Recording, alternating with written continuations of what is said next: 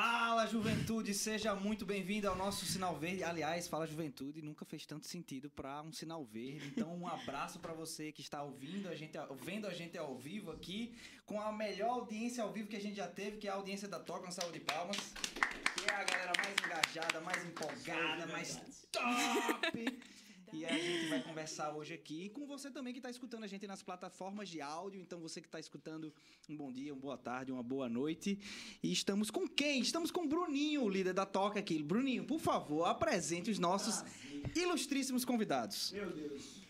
Um, um bom dia ainda, né? Bom dia para todo mundo. Privilégio estar aqui com vocês. Meu Deus, eu sempre estive ali por trás das câmeras e agora pela primeira vez estou falando neste microfone. É realmente a primeira vez eu estou me sentindo muito honrado, muito feliz. Rapaz, é E com quem a gente está hoje, Bruninho?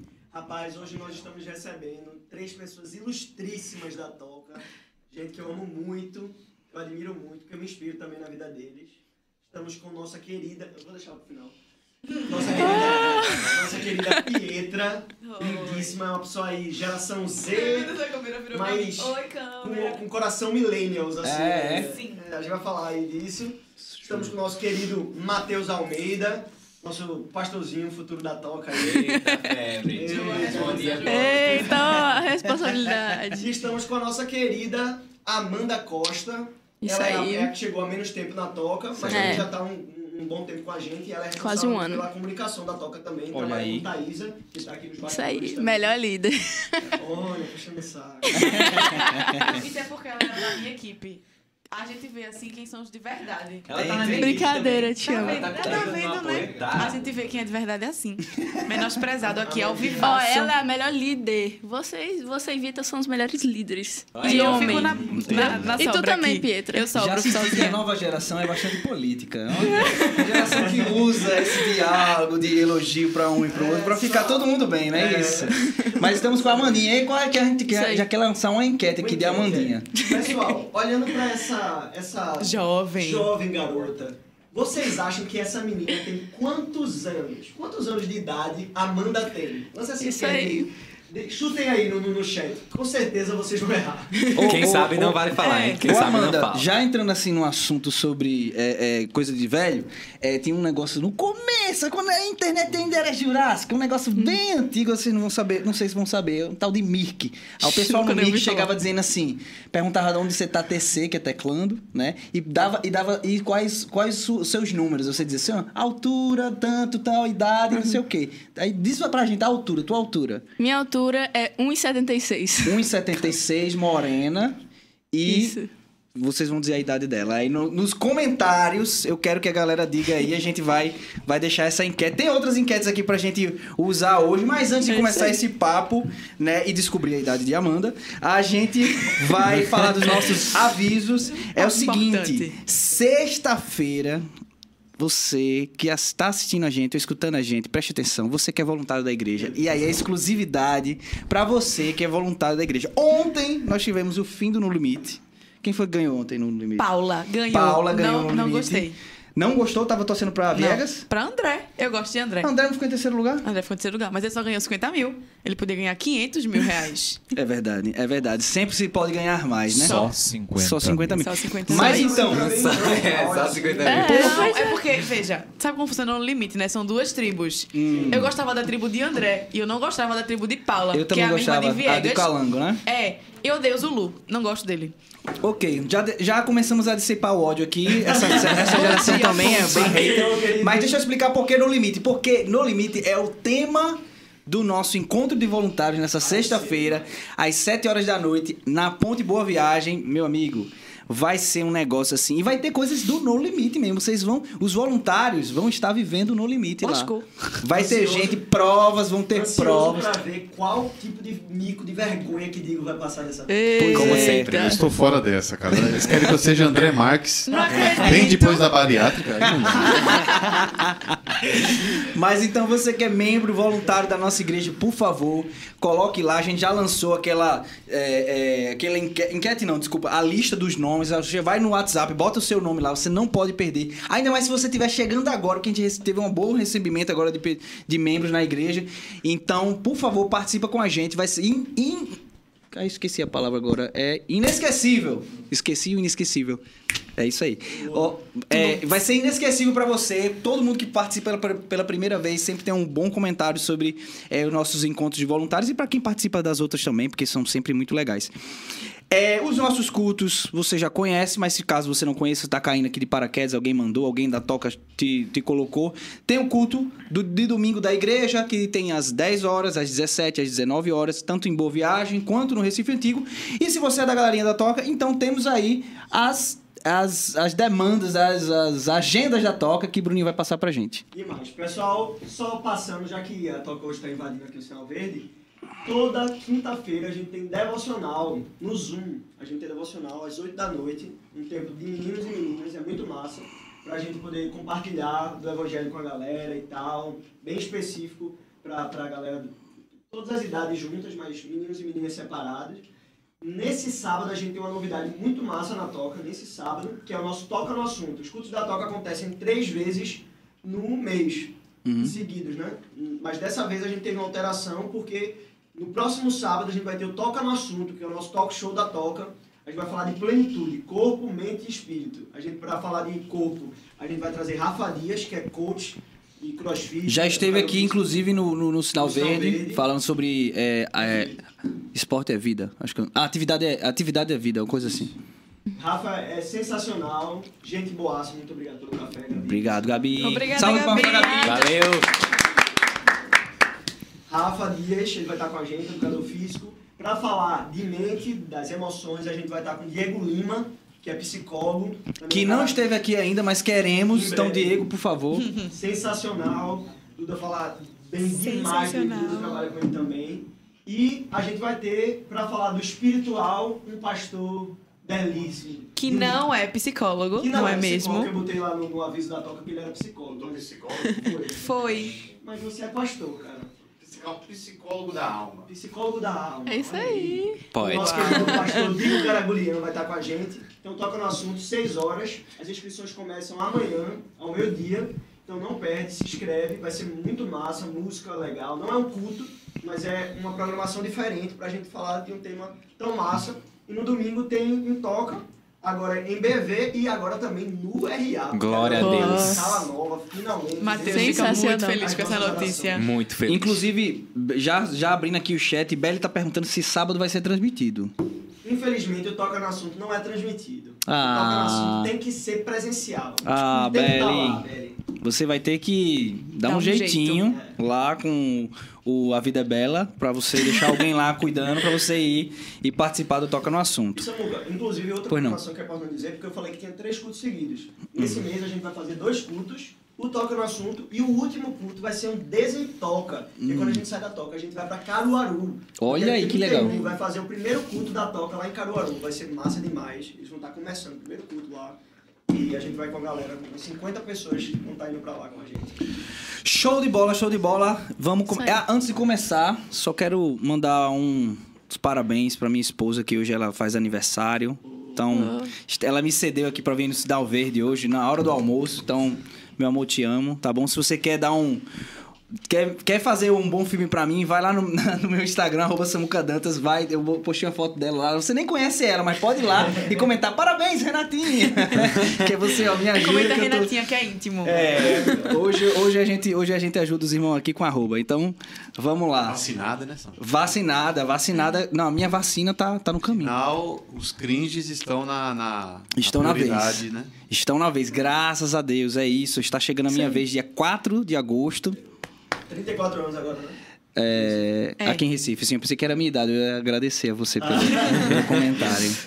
Gente, é o seguinte. Ah, tem também sexta-feira, toda sexta-feira, terminando aqui, tá prolongado, mas é porque, enfim, tem muita coisa acontecendo. Sexta-feira, 8 horas, tem Sinal Verde, edição Oxigênio. Toda sexta-feira no nosso YouTube tem oxi- é, a- as- o sinal verde que aconteceu dentro do oxigênio, discutindo os temas que estavam de cada dia, né? Dentro do oxigênio, a gente tá publicando em estreia na sexta-feira, 8 horas da noite. Então você pode assistir na estreia para comentar com alguém lá no chat ou você pode assistir depois, quando quiser. Que inclusive o tema Missão já está no ar, a gente já publicou, você pode assistir.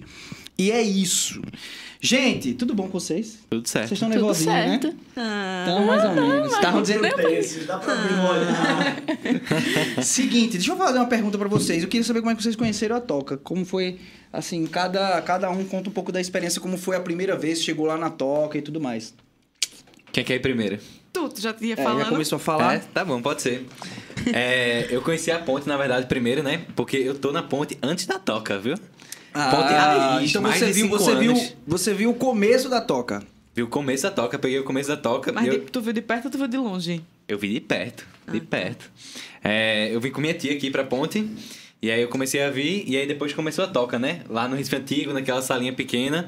E aí, nos primeiros cultos, eu sempre tava lá.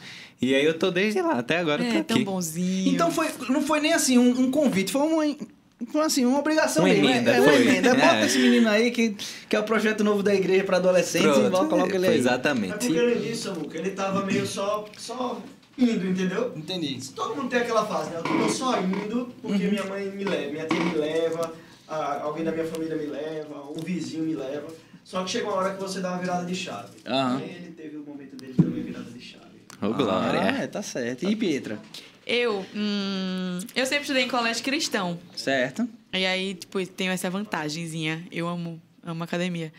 É, e uma amiga minha me convidou pra ir pra toca. Aí eu entrei, saí várias vezes, ninguém falou comigo, passei despercebida. Aí quando começou em toca em Boa Viagem, É ótimo saber disso. A, a me envolver. E agora ela é líder da Não, pra ninguém mais passar por isso. Me ajuda, por favor. Tô, tá, tá escasso de, de serviço lá dentro. tá, difícil a minha situação.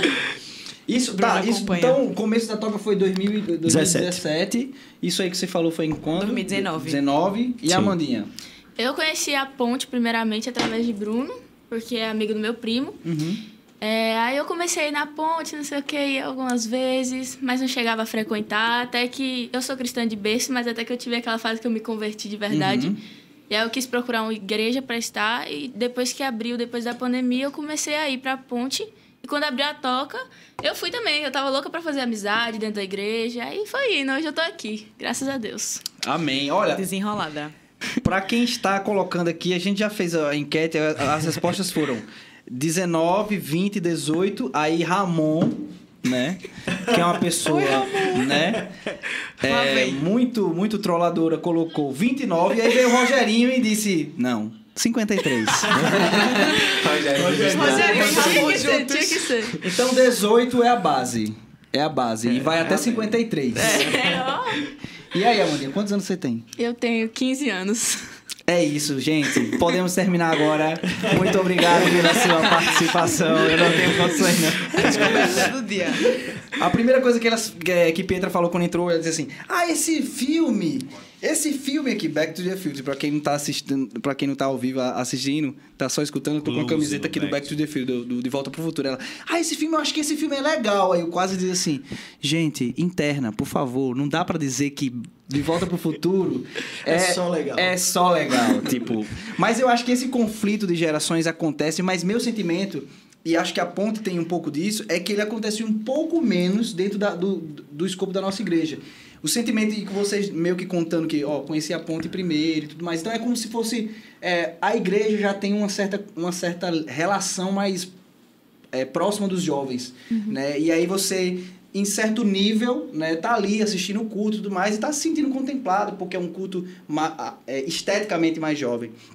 Mas aí, o que eu quis saber era, nesse começo, como é que a toca trouxe esse sentimento de, não, esse agora é o meu lugar. Então, tipo assim, o que foi que fez vocês olharem e dizer assim, não, a ponta é massa, tá mas a to... foi aqui que eu disse assim, pronto, agora esse é o meu lugar mesmo. Assim, a ponta é massa, mas esse, esse cantinho aqui, Estou É, interessado é. em ouvir essa eu resposta. queria saber de vocês, o que é que...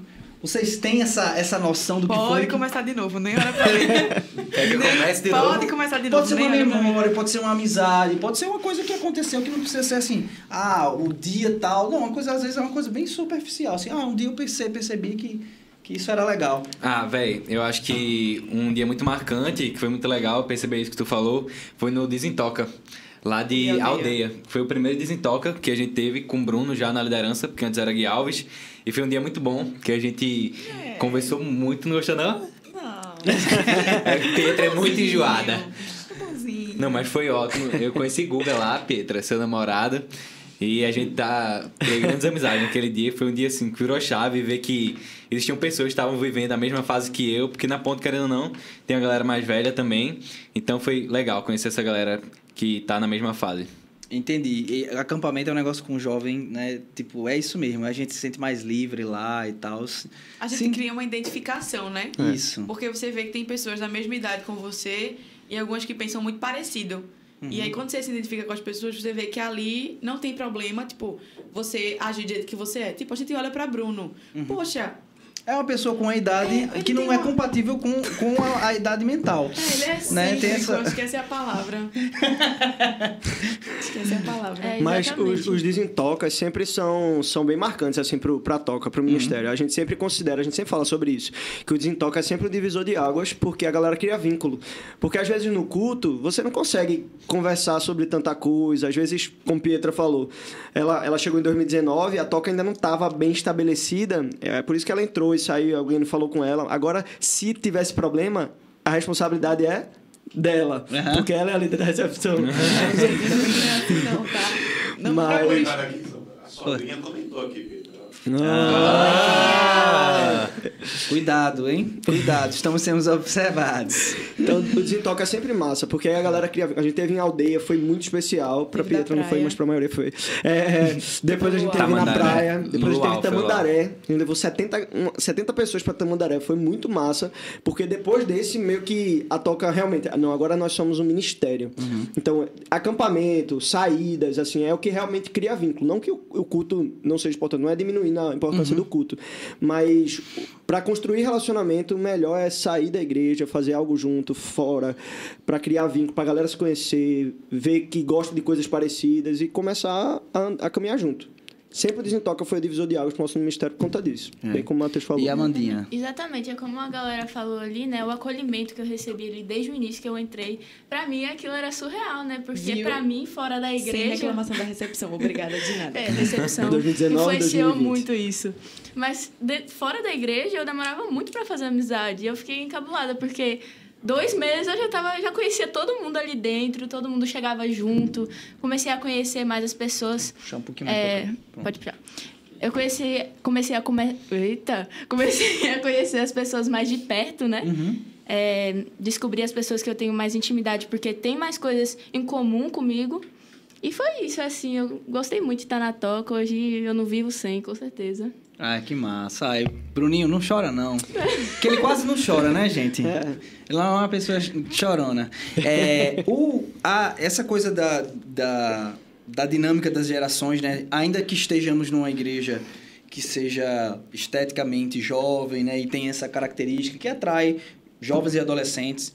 É, é, Mas a, a importância de você ter um espaço onde a gente é, comece a discutir os assuntos dentro da nossa realidade, onde eu possa me encontrar, onde tenha pessoas que tenham a dinâmica de vida parecida. Então, se eu vou, é difícil você sentar com alguém para falar do que aconteceu no seu colégio, se essa pessoa só tem a experiência do trabalho, né? Se ela tá, Exato. se o dia a dia dela é trabalhando.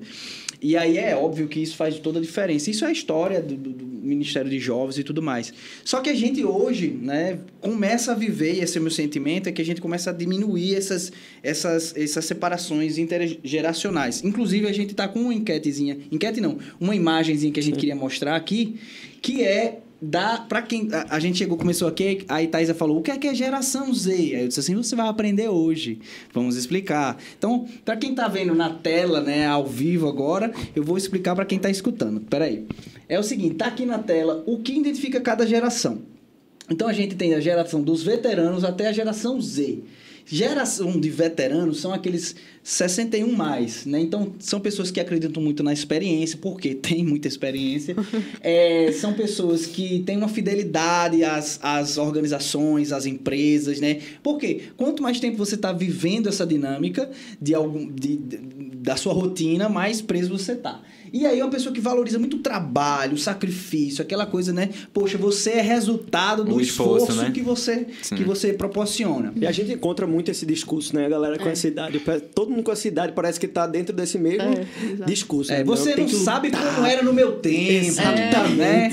Ah, você não sabe como é hoje, é mais fácil. Não, meu tempo era mais difícil. Então, é o pessoal dos veteranos. Aí vem os baby boomers, né? Que são aqueles em- com 46 a 60 anos que, se, que vivem o trabalho de uma maneira muito, muito intensa, né? Que também é um pouco parecido eh, essa questão do trabalho, só que aqui eu acho que já está mais não só do trabalho como sacrifício, mas do trabalho como status profissional, né? E aí uma capacidade de fazer carreira, eu acho que é aonde, aonde se apresenta esse, essa nomenclatura carreira é, nessa, nessa é, geração.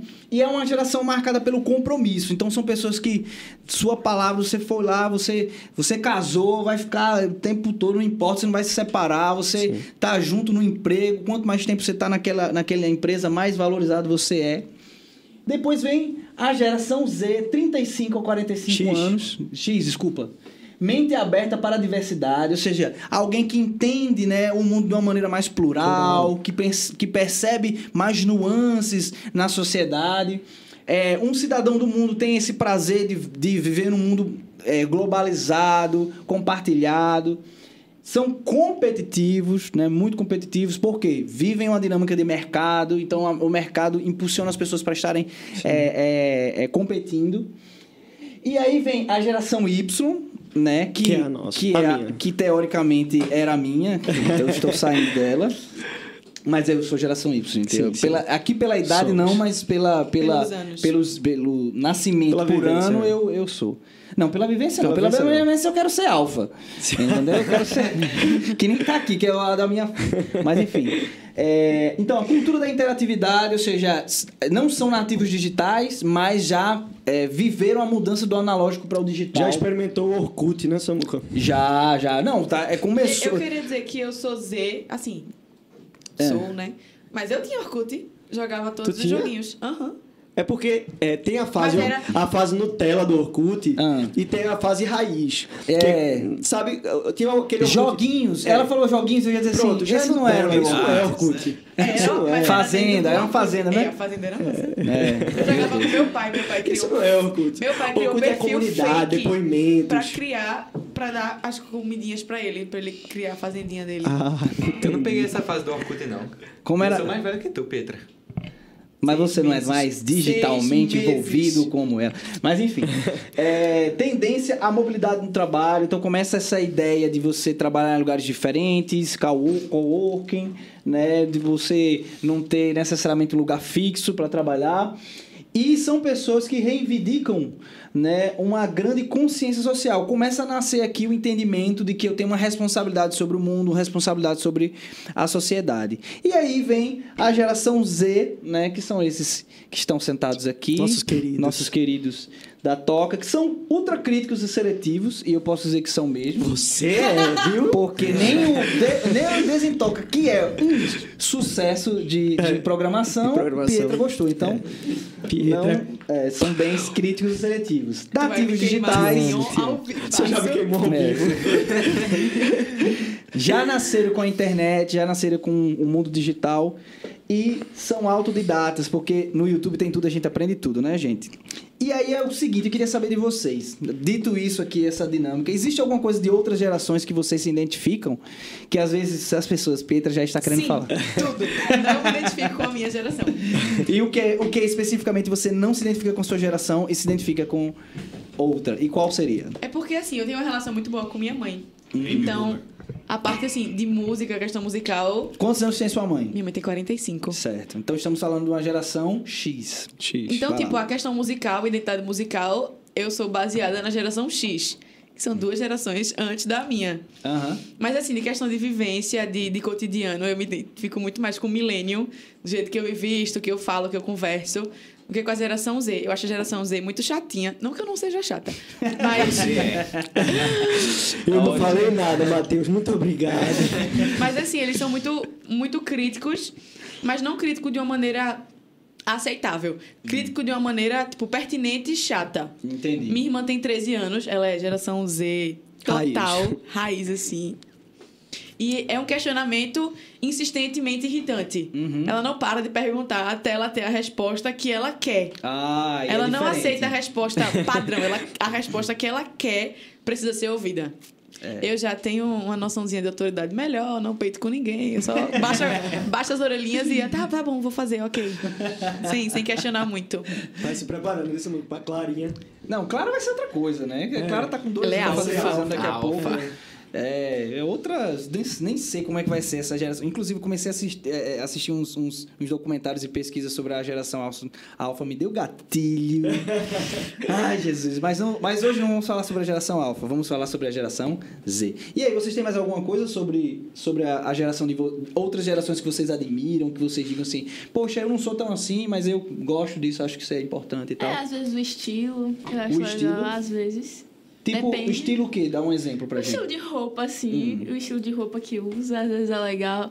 Tem umas roupas mais de antigamente que é massa, assim. Uhum. Por mais que hoje seja, considerado cringe, né? Aham. Mas eu acho massa, assim. Algumas coisas a gente acaba pegando também da geração passada, né? Uhum. No nosso dia a dia, a gente sempre acaba pegando alguma coisinha. E eu acho que isso não é só da geração Z, não. Eu, por exemplo, tô usando né, a camisa do Back to the Future, que é de 1983 1984, que foi quando eu nasci.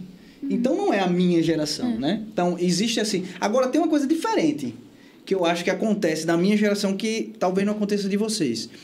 Que é a palavra meio que nostalgia. Eu não sei se vocês já sentiram esse sentimento, mas é, é, é, é o seguinte: nostalgia, pra você sentir nostalgia, você tem que ter tido uma coisa que você gostou muito e deixou de ter. E aí você não tem mais isso como referência, você não tem mais isso na sua vivência, no seu cotidiano. E aí, de repente, alguém te apresenta essa coisa que é super legal da sua, dessa fase da sua vida, em algum momento, ou da infância ou da adolescência, enfim. E aí você tem um sentimento de caramba, como se você tivesse viajado no tempo. Sabe, sabe o que eu acho que pode ser pra eles? O É quê? TV Globinho. TV Globinho, vocês sentem. Vocês, vocês sentem saudade da TV Globinho? Não. Não. Tá vendo? Eu sou muito cringe. Mas eu acho que é porque, assim, são vivências diferentes. Sim. Quando a TV Globinho ainda existia, obrigada, Fátima Bernardes. É, Mas, tipo, vocês gostam de Fátima Bernardes? É isso? Não, Não, não, não. não, não, não, não. a gente criou, a gente viveu uma geração meio Eles são bem críticos, eles não sabem nem o que eles gostam. Mas eram, eram rotinas diferentes. Sim. Quando existia ainda a saudosa TV Globinho, tu já era mais velho, sabe? Então tu tinha uma rotina diferente da da gente. Rotina da É, eu gente. estudava à tarde, aí, estu- aí assistia TV Globinho até onde dava. Só que tinha, tinha desenhos que minha mãe deixava eu assistir, tinha outros que não. Por exemplo, Dragon Ball tinha Mr. Satan, aí minha mãe não deixava eu assistir. Ah, minha mãe falava desse cara, velho. Tá vendo? Ela Que era um meio bobão, abusada inclusive. mesmo. O Mr. Satan é. era tipo um, um bobão. inútil, é. Era um inútil, né? É a maior crítica que você poderia fazer a Satan. Que, que, na verdade é o Exatamente. contrário. É um cara que trabalha muito. Eu né? falava isso pra minha mãe. pois é. Eu falava, mãe, ele, não, ele é o pior de todos, isso é algo bom. Ela, não, vai assistir. Nem isso, nem Cavaleiro do Zodíaco que passava na Band. Não, vai assistir. Mas sempre que tem alguma coisa assim, quando eu escuto uma música de Pokémon, velho. Pokémon, esse é meu jeito de viver. Tu lembra disso, velho? É, vamos cantar essa música no final? Por Então, favor, velho. Vamos cantar, só que eles não sabem. Eles não sabem, conhece. Eles não vão saber. Nossa, é, um, a é um deles. negócio diferente, assim, que eu sinto. um- É. Eu acho que também tem uma, é uma questão aqui.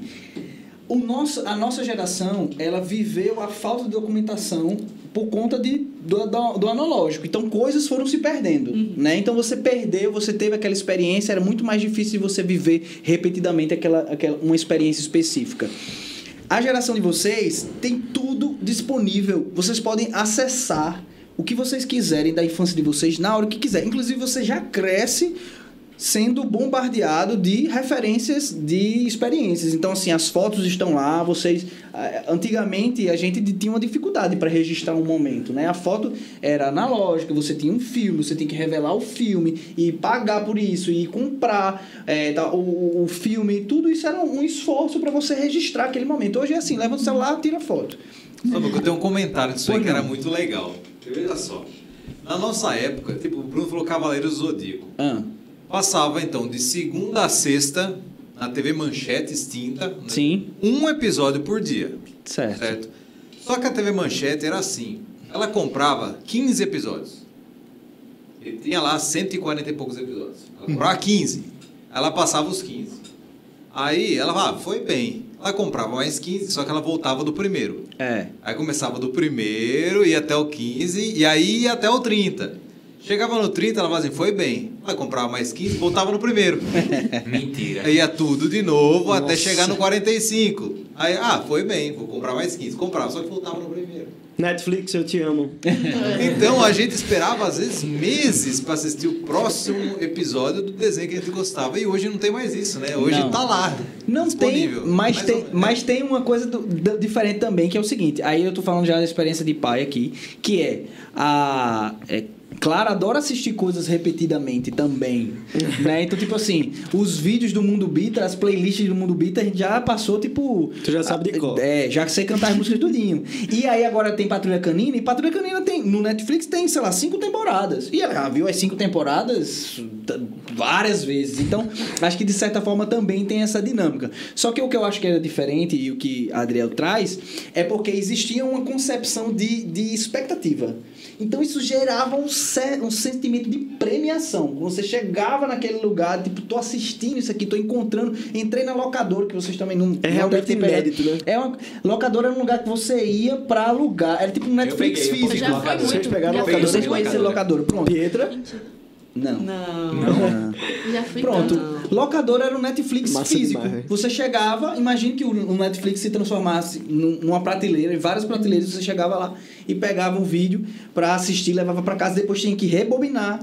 Sim. Na época da fita, você tem que rebobinar, depois ver o DVD, mas você tem que rebobinar pra entregar, porque se não rebobinar, você pagava multa. Ainda tinha E tinha detalhe. prateleira de lançamento que era sempre um pouquinho mais cara, né? Pois é. Então todo esse esforço fazia a gente valorizar muito a experiência. E aí depois. Tô muito velho, velho. Que tristeza, velho.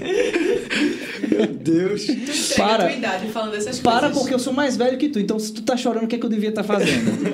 Tava desesperado aqui. Então, meu sentimento é que isso mudou um pouco. Então, vocês, a infância de vocês ainda é como se fosse muito presente. Então, não tem essa, essa, essa diferença. Mas eu queria saber, por exemplo, eu assisti Stranger Things. Vocês assistiram Muito Stranger boa, Things? muito boa. Não assisti. Não. Tá bom, vou deixar eles responderem aqui. Eu vou pegar depois outra série pra você. Mas Stranger Things. Eu acredito que a minha experiência com Stranger Things foi muito localizada dentro da minha, na minha área de nostalgia. O que é que vocês gostaram da série? Tu Eu assistiu? não vi a série, pode falar. Ah, então pronto. quiser. Fala, Matheus. Ah, eu gosto muito de série adolescente nessa pegada jovem, né? Uhum. E aí, até falaram que essa série tinha muita referência com coisas do passado, com coisas antigamente, com um grupo de amigos, né? Porque é, Stranger Things pega, pega essa noção de grupos de amigos e eles resolvendo mistérios, dificuldades, passando por isso juntos. E aí eu gosto muito dessas coisas. E aí tem música, né, velho? A Tem- música é da, daquela época. É porque é de época, né? É- é o bem legal. é daquela época. Mas não é dele. A tua e o que é época, que né, fez Bruno? ele gostar? A O tua que é que fez você gostar? O que é que você assistiu e, poxa, eu gostei por causa disso? O que é que, fez, o que, é que te chamou a atenção? Cara, Era a amizade dos meninos? Era a amizade dos meninos. Com certeza. Ele, eu acho muito massa, porque é uma série de terror, mas ela mistura com comédia. Tem a parte que tem o terror, que eu gosto muito de filme de terror, mas tem aquela comédia legal, que é super saudável, que tem aquele, aquele escape, né? Como é que chama esse escape que tem? O escape eu não entendi. Tem um, jeito, tem, tem um nomezinho que é como se fosse o. Alívio cômico. Alívio Isso. cômico. Pronto, aí, é, eu acho muito massa a parada. Que ele, ele conseguiu equilibrar isso. Isso, Né? com aquele gordinho lá, engraçado pra caramba. É o Dustin. É, isso aí. Eu É, gosto demais dessa tem série. os dentezinhos, né? Isso que não Fofinho. tem. Pois é, essa, essa dinâmica que você está trazendo, tipo, é uma dinâmica que você viu e eu também. Só que a gente foi adicionado a um outro valor que tem a ver com o que o Bruno está dizendo, que era as roupas que eles usavam, até o estilo da série, né? O estilo. Should é, I o stay fato- or should I go? é, as músicas, tudo fazia a gente voltar num momento que a gente perdeu. Então, eu, meu sentimento é que eu queria ser amigo deles. Porque eu sentia que, apesar deles serem crianças, eles eram crianças como eu fui. É. Entendeu a diferença? Então, tipo, você se conectou, mas a gente teve uma camada aí nessa história. E que é muito legal quando a gente vive isso.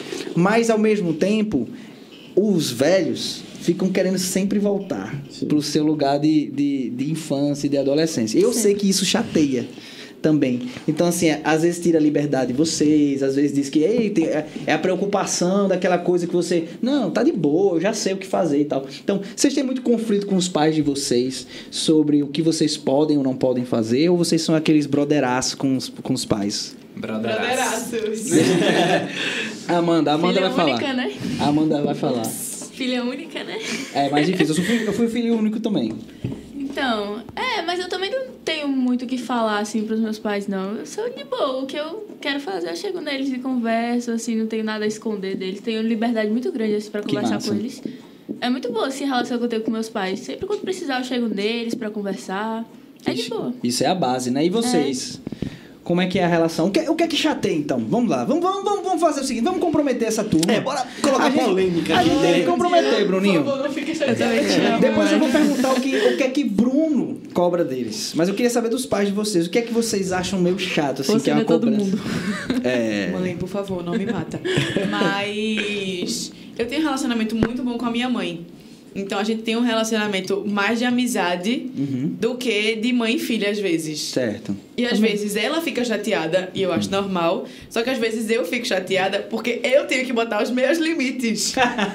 ela, não, faz o que tu quiser. Mãe, eu não posso fazer isso. Entendi. Ela, não, mas não tem problema. Eu, tem sim, não posso. Entendi. E ela, ela quer "Ah, aliviar mas- a, é, a ela quer tensão, aliviar, a mas pressão. eu fico, não, mas não posso. Ela, ah, mas se você quiser, eu, mas eu não quero. Não vou. Ela, não, mas vai. Não, mãe, não quero. Ela acaba sendo insistente pra eu viver uma juventude, uma adolescência parecida com o que ela teve. Entendi. Aí eu fico, mãe, outros tempos, as coisas mudaram. Entendi. É outra dinâmica. E às vezes ela não se contenta porque ela diz que a minha vida Tipo, é dá um exemplo pra medíocre. gente. É, me fala isso pra mim, minha vida é medíocre. dá um exemplo pra gente, só pra gente entender. Tipo, sair, alguma coisa É, assim. tipo, de sair assim, eu sou muito ficar em casa. Eu tô sem fazer nada da vida, então eu tô dormindo muito. Muito mesmo. Tipo, Não, mas diga, eu passei no vestibular, mostra sua sobrancelha raspada. Que tá, tem que band-aid. você não tá fazendo nada porque está esperando Estou o curso esperando. começar. É, pra não parecer que você é uma desocupada, né? Por você enquanto é um eu pouco, sou. Né? Até outubro eu sou desocupada. Mas eu sou muito de dormir, assim, de ir dormir às duas da manhã, acordar de meio-dia, tirar um cochilo à tarde de três um dia horas. desses, Samuca, ela tá dizendo pra mim assim: é, Cara, eu odeio acordar cedo. Esses dias eu acordei de 11 horas. O que é que tá acontecendo nesse mundo? É, Essa porque nova a, falta de rotina. Mas aí ela fica, sai com tuas amigas. Aí eu fico, mãe, não quero. Ela, vai, sai, estás muito em casa. Eu, mãe, não quero sair, quero dormir. Deixa eu ficar aqui. Então acaba sendo insistente e um pouco desgastante.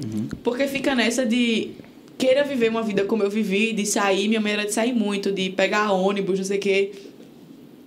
Pegar ônibus. Pietra nunca pegou ônibus, viu? Que fique registrado isso aqui. Eita, mas. Eita geração, viu? Aí ela Oh, fica, tipo, sai, não sei o quê, cobrando como se eu tivesse que viver a vida que ela viveu. Entendi. Pronto. Porque a gente é muito parecido. É porque, na verdade, mesmo. na, na sua idade, ela tinha uma outra dinâmica, né? Provavelmente ela era super é, pressionada não sair, a ficar em casa. Ter, então, Não sei. Eu acho que é, é, a- é a dinâmica geracional, é, é, assim vai, mesmo. vai trocando. E tu, e tu, Matheus? Ah, lá em casa é exatamente assim, Pietra. E meu pai é o que mais me cobra assim lá em casa. Ele fala, cara, tu é muito paradão, não sei o quê.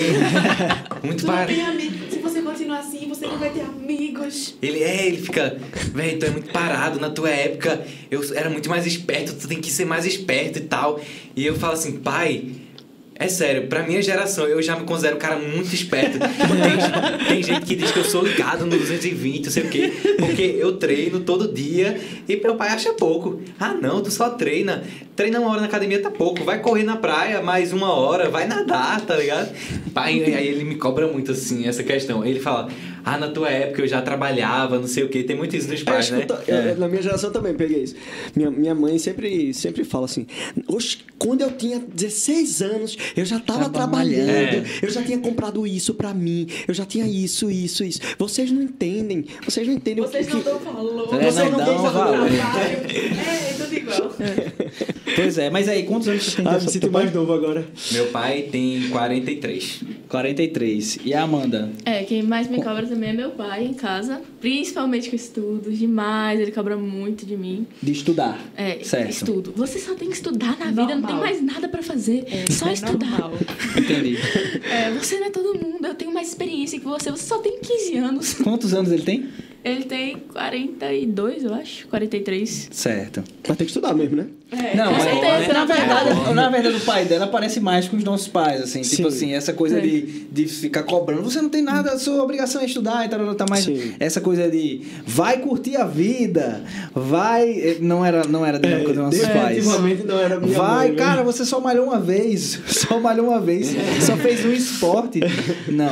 Na verdade, assim, a, eu acho que a nossa. A, a- geração dos nossos pais, eles viviam, como a gente viu aqui, uma dinâmica de trabalho muito intensa, né? E com muito compromisso. Tipo, você tinha dois expedientes, você trabalhava. Era um visual, um visual mais de repartição, né? Você vai lá, você tem aquele, aquela etapa para fazer e você tinha, tinha muito prazer na rotina. Então, trabalha dois expedientes, chega no horário, sai no horário, tarará, tarará. E aí a gente ficava numa dinâmica de bicho. Vai estudar, vai fazer um curso de inglês, vai fazer esporte, vai fazer. Tipo assim, en- entupir a gente de programações para que a gente tivesse lugar onde a gente pudesse é, desenvolver, mas não existia muito espaço. Às vezes o lazer, na visão dos meus pais, era uma coisa é, inútil, né? E eu acho que é, já, na, já os pais de vocês já têm um valor sobre isso. Não, é importante você sair de casa, é importante sair com os amigos, vai conhecer a turma, vai sair. Então eu acho, eu acho legal essa mudança, que é uma, um, uma galera um pouco mais velha do que eu, né? Tipo, 10 anos mais velho que eu. E eu acho que é porque também a gente tá levando o lazer pra dentro de casa. A gente passa um dia inteiro maratonando uma série, por exemplo. Jogando videogame. Jogando videogame. Mexendo Exatamente. celular. Dormindo é um lazer ótimo, recomendo. não, dá, não dá problema, não dá fome, não dá estresse, não dá nada. Você ainda descansa, sai novo, E renovado. sonho, sonho você pode ter problema, mas quando acordar já era, né? já passou. Passou. Passou. E, e, e agora, o que é que Bruno cobra de vocês? O que é que Bruno mais parece é, o cringe da vez na vida de vocês? Assim? Agora é a hora Agora de é- sabatinar. Pode falar. Vai, Pi. Vai, Maninha, diz aí. Eu Não, também tô vai, pensando. gente. Eu também tô pensando. quer se comprometer. né? É, a Bíblia de papel. Boa, Adriel. Mas eu acho que existe uma cobrança de. Eu falo assim, mas por mim e por Matheus, pela questão da posição de liderança. Então existe uma cobrança tipo. Opa! Gente, obrigado, tá? Mas assim, uma cobrança de. Por ser liderança, acaba sendo referencial. Então é, caramba, que tipo de refer- referencial você tem sido? Melhore. Aí você fica tipo, hum, ok. Uma cobrança da, da, do seu, da sua postura de liderança, é, É. isso? Tá, entendi. Não de vivência. Bruna é, é tranquilo. É, Bruno tran- é tranquilo. Por exemplo, ele, ele deixa. Tipo, a gente é muito livre também, assim. Ele nunca vai chegar na gente e falar, ah, não, não pode escutar tal música, ou você não pode fazer isso ou isso.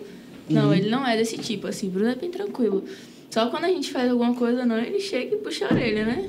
A gente, É. pegou, Mas a gente tá, tá, aliviando tua vai barra aqui ao vivo, Vici. Tão Mas depois a gente conversa. depois a gente conversa melhor essa Aí história. tem os dois lados também, né, Bruno? Ou estão aliviando a barra ou estão piorando, né? Porque a Bruno pode tudo. Bruno não sei o que lá. Calma, é isso aí. Eu gostei da fala dela. Ele deixa mais muito livre, mas quando é pra puxar a orelha, puxa. É isso aí. É, porque senão depois pega mal pra ele também do outro lado, né? É, o- a Vitória Cernédio mandou uma pergunta pra Bruno que eu queria que ele respondesse, que acho que tem um pouco a ver com o que os meninos estão falando. Então, pergunta pra Bruno e pra galera da Toca, ou seja, também vocês podem responder.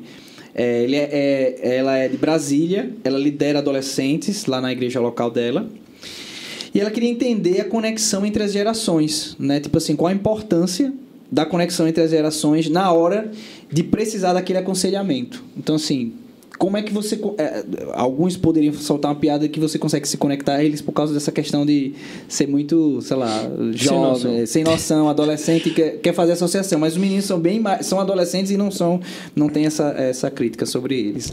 Mas tirando essa piadinha de frente, o que é que você acha que é, é importante, tipo, você dentro de uma, de uma dinâmica de uma outra geração, lidando com essa geração é, liderar e ser bem sucedido nessa liderança, porque eles é, claramente é, é, acreditam na sua liderança pelo que eles falaram aqui. Eu acho que o mais importante de tudo é para que a gente consiga se comunicar, mesmo em gerações diferentes, é relacionamento. Não relacionamento de forma superficial, mas sentar, conversar, trocar ideia. É, por exemplo, seguir eles no Instagram e ver o, o, o tipo de conteúdo que eles consomem, o que eles compartilham, o que eles comentam. Tem o menino da Toca Rogerinho, acho que ele deve estar aí, Rogerinho. Tá, com certeza. Já fez vários comentários. Ele, ele comenta, às vezes, alguma coisa em algum post do Instagram e eu vou e curto o comentário dele. Meio que como se dando um recado. aqui. Rogerinho, eu vi, viu? Eu vi, Rogerinho. eu tô ligado. Mas não é nem pra, tipo, é, causar qualquer medo uma perspectiva assim de controle, porque como a Amandia falou, eu tento ao máximo não interferir assim na vida pessoal deles. Eles que escolhem. Eu acho que a gente já, pelo menos na minha geração, eu vivi uma, uma liderança muito controladora, que tentava pôr o dedo assim nas, nas áreas mais simples da vida, assim, desde a música que eu escutava, pelo menos na minha geração, você não pode escutar a música do mundo. Então, você só pode escutar a música da igreja, entendeu? Não pode escutar um Coldplay da vida, um Maroon 5, que é algo que eles escutam e talvez nem escutem tanto mais, porque eu acho que da geração deles é... é Zé Vaqueiro. Zé Vaqueiro já João tá aí, Olivia Rodrigo, tá ligado? Então, é. Mas a minha geração, na geração não podia errada. escutar esse tipo de música. É, Roupas que você não pode falar, é, vestir, é, certos tipos de vocabulário que você não pode usar, ambientes que você não pode frequentar. Então, a galera acabava exercendo um controle muito grande. Como eu tento dar o máximo de liberdade pra eles, e liberdade não no, no que... No Não que- é libertinagem, Não é né? libertinagem, não é pecado, não é tipo, pequem, vivam uma vida de pecado. Não é. Vocês podem escolher a música de vo- que vocês vão ouvir. Então, eu faço um apelo, como Pietra falou, à, à maturidade deles, assim. Tipo, vocês estão tendo acesso a, um, a um, um conteúdo de evangelho saudável, velho. Então, vocês podem ter acesso às escrituras. A gente tem uma pregação super acessível que dá pra todo mundo entender. Então, o relacionamento com eles faz eu te- conseguir me comunicar de um jeito que eles entendam. Mas às vezes eu ainda eu, eu, eu- ultimamente eu tô sentindo, pô, velho, eu tô ficando velho. Eu tenho umas coisas assim que eu, eh, a gente tá fazendo a série agora cringe, né? Então, eu começo a me sentir, pô, velho, eu, eu já não sou da geração deles, eles são outra vibe. Com Pietro eu me sinto mais identificado porque ela é bem velha, assim. Apesar da. E velha de alma. Velha de alma. Isso pra mim é um elogio, viu? Eu sei, eu sei, por isso que eu falei. Obrigada. Então, mas eu acho que o maior desafio é, de comunicar com essa geração é porque a gente vive já numa geração de relacionamento superficial. Então, principalmente em, em- em gerações diferentes. É, eles vivem num, num- Inclusive, a gente falou isso na série Cringe, que a gente vive numa geração. Eles vivem numa geração bem fast food. Então, tudo é rápido, tudo tem que ser fácil, tudo tem que ser acessível Ama e odeia em em segundos. segundos. Então, é, a pessoa lá do Instagram, é, você é fanzaça de Justin Bieber, mas a primeira coisa que ele fizer, tipo, já detesto ele. O, um vídeo, eu tava conversando até com a Mandinha. Mandinha é, é- tem 15 anos e edita vídeos tipo, demais, assim. A gente posta os vídeos da Toca, quem faz é ela. Então, é, é surreal, assim. Ela é nativa digital, sabe fazer tudo já, mas... É muito Quanto tempo você não levou pra aprender a fazer Exatamente, eu errar? falando isso agora. Tipo, caramba, eu errei tanto pra aprender a fazer o que ela já faz com 15 anos, sabe? Porque ela aprendeu muito mais fácil. As coisas. Ela, ela pega os vídeos, recolhe no, no celular dela, coloca ali, faz os cortes. Pra ela é algo muito fácil. Pra mim ainda é difícil, mas ela já nasceu nisso, nessa facilidade. E isso não é só em relação a isso, mas em relação ao Netflix que você abre. Tudo pra gente, tudo pra, pra eles é muito fácil. E acaba, por ser fácil e rápido, a- acaba sendo superficial e a gente acaba levando isso pra vida, pros relacionamentos. Então a gente quer relacionamentos rápidos, superficiais, não aprofunda. E o que eu tenho tentado estimular na toca é bora aprofundar relacionamento. Aprofundar Entendeu? relacionamento. Porque isso é o que constrói a capacidade de eu conseguir comunicar com, com a Mandinha. Entendeu? É saber, tipo, o que é que ela curte. Às vezes eu passo sem noção. Entendeu? Porque realmente eu sou, às vezes. Mas, Às vezes. Às vezes. às vezes. Mas é, é na minha tentativa de tentar entender o que é que se passa na cabeça da galera. Por exemplo, quando eu sou sem noção e sinto que, que fui sem noção, eu, eu, eu tenho esse filtro por eles. Eu sinto que eu fui. que eu Não, isso aqui não cabe pra mim, isso aqui cabe. Através desse relacionamento, de, de intimidade. E, E, e, não, e você não alcança isso sem profundidade, né? sem Tipo, profundidade. Se for Não rola. só no ambiente da, da amizade, da colegagem, né? Da coisa, é, não, somos. É da, da, minha, da minha igreja. Se for só isso. e também não, dá. colocar todo mundo, Samuca, no mesmo saco. Uhum. Quer dizer, isso é a geração Z e é todo mundo igual. Não. Até porque, como a gente tá falando agora aqui, é uma geração que é. Que ela é muito plural. As outras gerações eram, eram compromissadas com, com aquilo, Com a estrutura, com a estrutura. coisa Exatamente. definida. Com a tendência, sabe? Aham. Essa é a tendência, eu vou seguir a tendência da minha geração. Uhum. Eles não, eles podem se adaptar aos anos 90, aos anos 80, eles podem pegar o estilo de roupa, o estilo de música. Pietra gosta de Beatles, Uhum. entendeu? Já ela gosta de o original, de Zé Vaqueiro, tô brincando. Uhum. Tá, eu gosto de Hillsong, viu? Paz de Amanda. Então, Agora é ele limpando a própria barra. é, não, brincadeira. Mas é, é muito. Eu esqueci a palavra que eu ia a palavra que eu podia usar, assim, mas é, é como se estivesse flutuando. A, gera, Uhum. a geração deles é uma geração que pode flutuar pelas outras gerações. Pode Entendi. escolher. Relativa, né? É, é mais relativo, assim. Você escolhe em que, em que parte você se encaixa, que estilo encaixa pra você, que tipo de música encaixa pra você, que tipo de Uhum. vocabulário, estilo de vida, por exemplo. Você pode ser da geração Z e adotar um estilo de vida hippie, Uhum. que é algo antigo. Mas você pode adotar, você pode ser um cara mais sério. Sim. Entendeu? Por, exemplo, Pietra é de exatas. Ela faz engenharia, vai fazer engenharia da, Da computação. computação.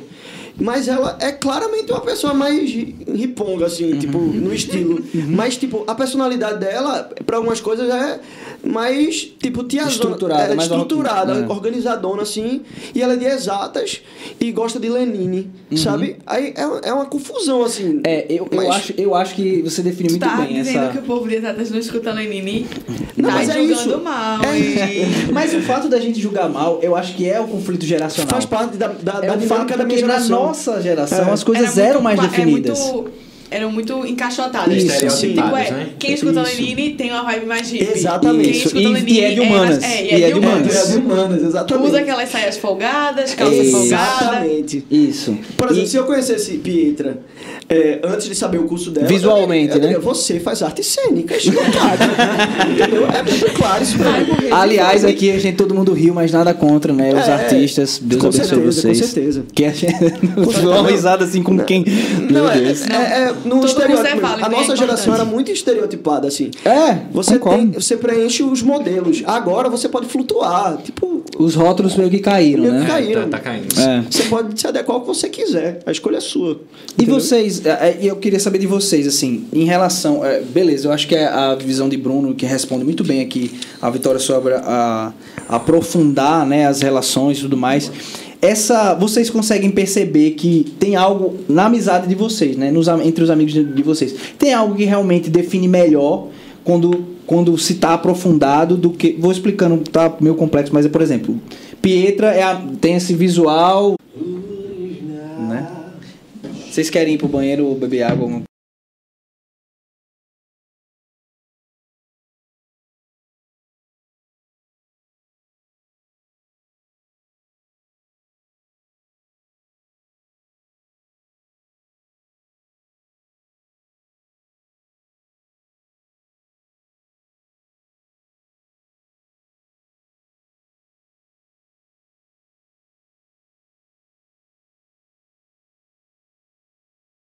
Uma leve quedinha, uma leve quedinha, estamos voltando.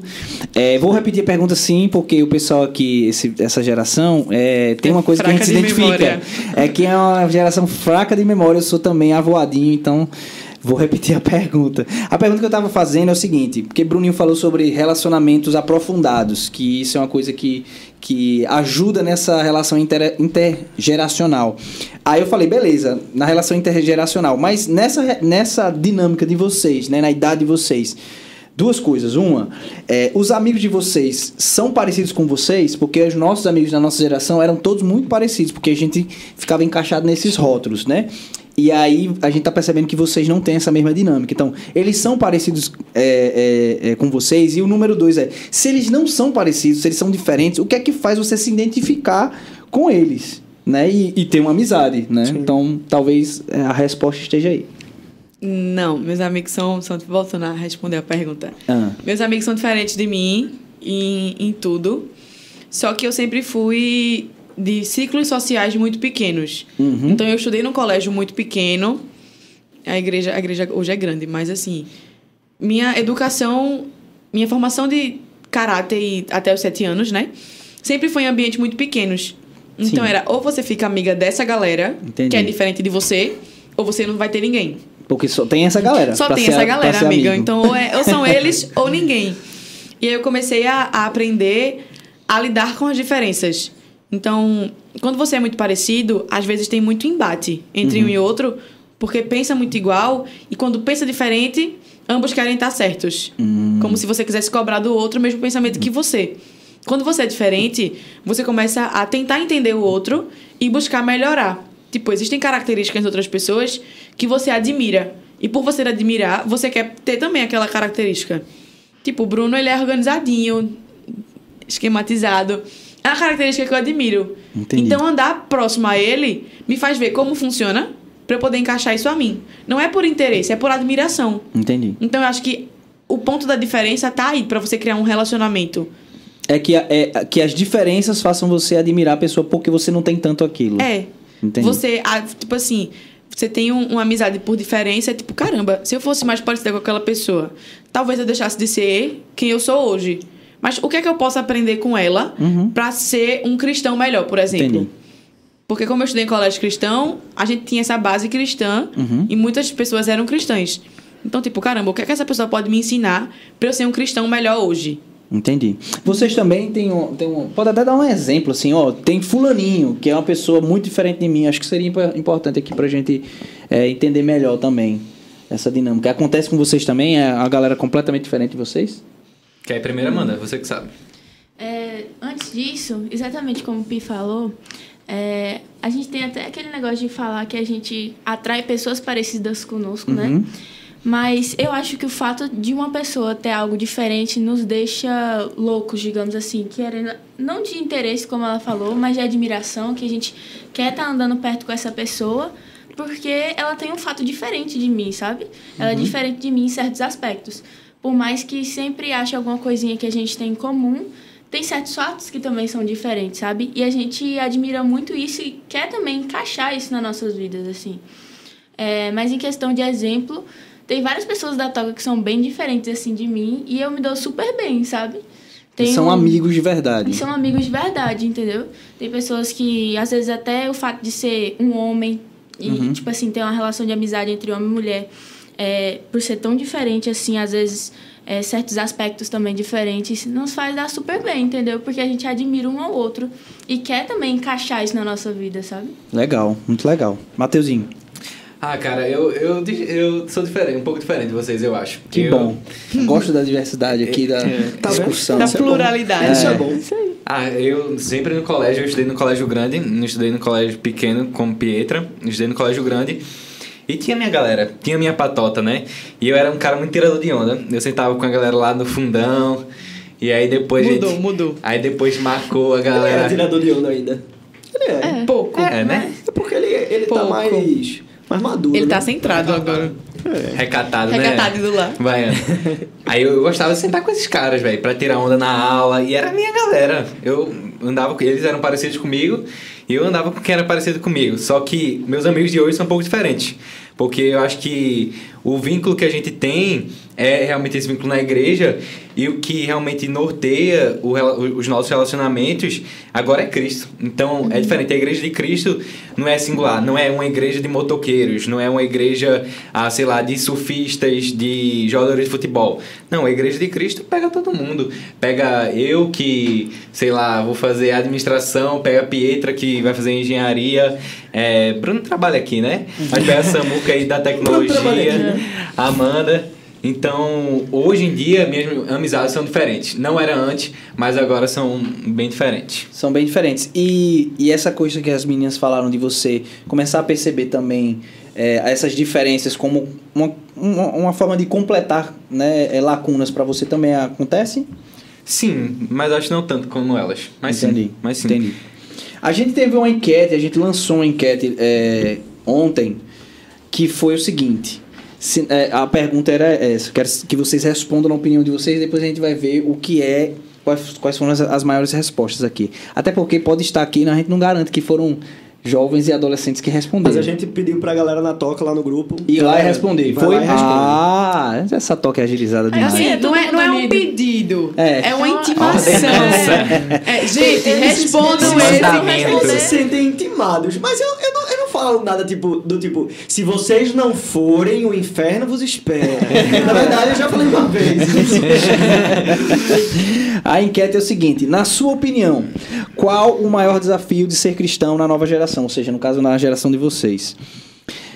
É, aí a primeiro, cobrança da geração anterior. Esse é o maior desafio. Outra, tentações do mundo. É a geração. É, ou é, é o número dois.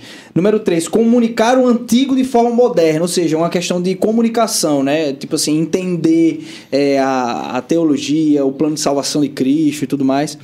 E o quarto é lidar com questões contextuais da Bíblia, da Bíblia na sociedade. Vou fal vamos falar da, da nossa geração primeiro? Bruninho, se fosse a nossa geração, qual é, qual é a, a cobrança da geração anterior, tentações do mundo, comunicar o antigo de forma moderna ou lidar com questões contextuais da Bíblia e na sociedade? Eu não sei se a, a, a, A minha percep- geração era tentações do mundo. Eu, eu, eu tava em dúvida entre a primeira e a segunda. A cobrança da geração anterior. Pode ser. Porque eu acho que a, a geração São deles. meio que junto também, né? É, a, gera, a geração deles é, já tá pegando um, um evangelicalismo transformado, um cristianismo mais moderno. É. Entendeu? E, A- e- e- em certo ponto, assim, a nível. Tô falando até a nível Brasil, mais, relativi mais relativo também. Relativista, né? Isso, é mais aberto. Certo. Na nossa época, eu acho que tinha uma. Tava ainda muito engessada essa transição. Uhum. Eu acho que ainda era muito aquele tradicional. Mas, uhum. Aquele, aquela forma tradicional de ser igreja, de comunicar o evangelho. E a forma que a gente tava querendo trazer nova esteticamente as igrejas, a música da igreja, porque a, a conversa da gente era se cabia guitarra e bateria na igreja, entendeu? Pelo menos eu peguei ainda essa, essa discussão. Pô, essa música não cabe e tal. É, É, pular na concordo. igreja? Como assim pular na igreja? Entendeu? É, é, eu, dependendo da igreja, Bater até questão palma. de palmas e tal. Só que essa é uma questão que é, talvez ainda existam em, pou- em poucas comunidades, mas na maior parte não. É uma discussão que não, eu acho que não tem tanto para eles. Mas a exigência da, da, da geração anterior era, era pesada. Minha mãe sempre falou. Tipo, eu inclusive era um crítico da ponte. Antes de chegar aqui, eu, eu vim pra ponte na curiosidade de saber que igreja preta é essa, entendeu? Que igreja é essa que, que toca Hillsong e tal, e que tem café na igreja, lojinha. Pô, isso aí, né?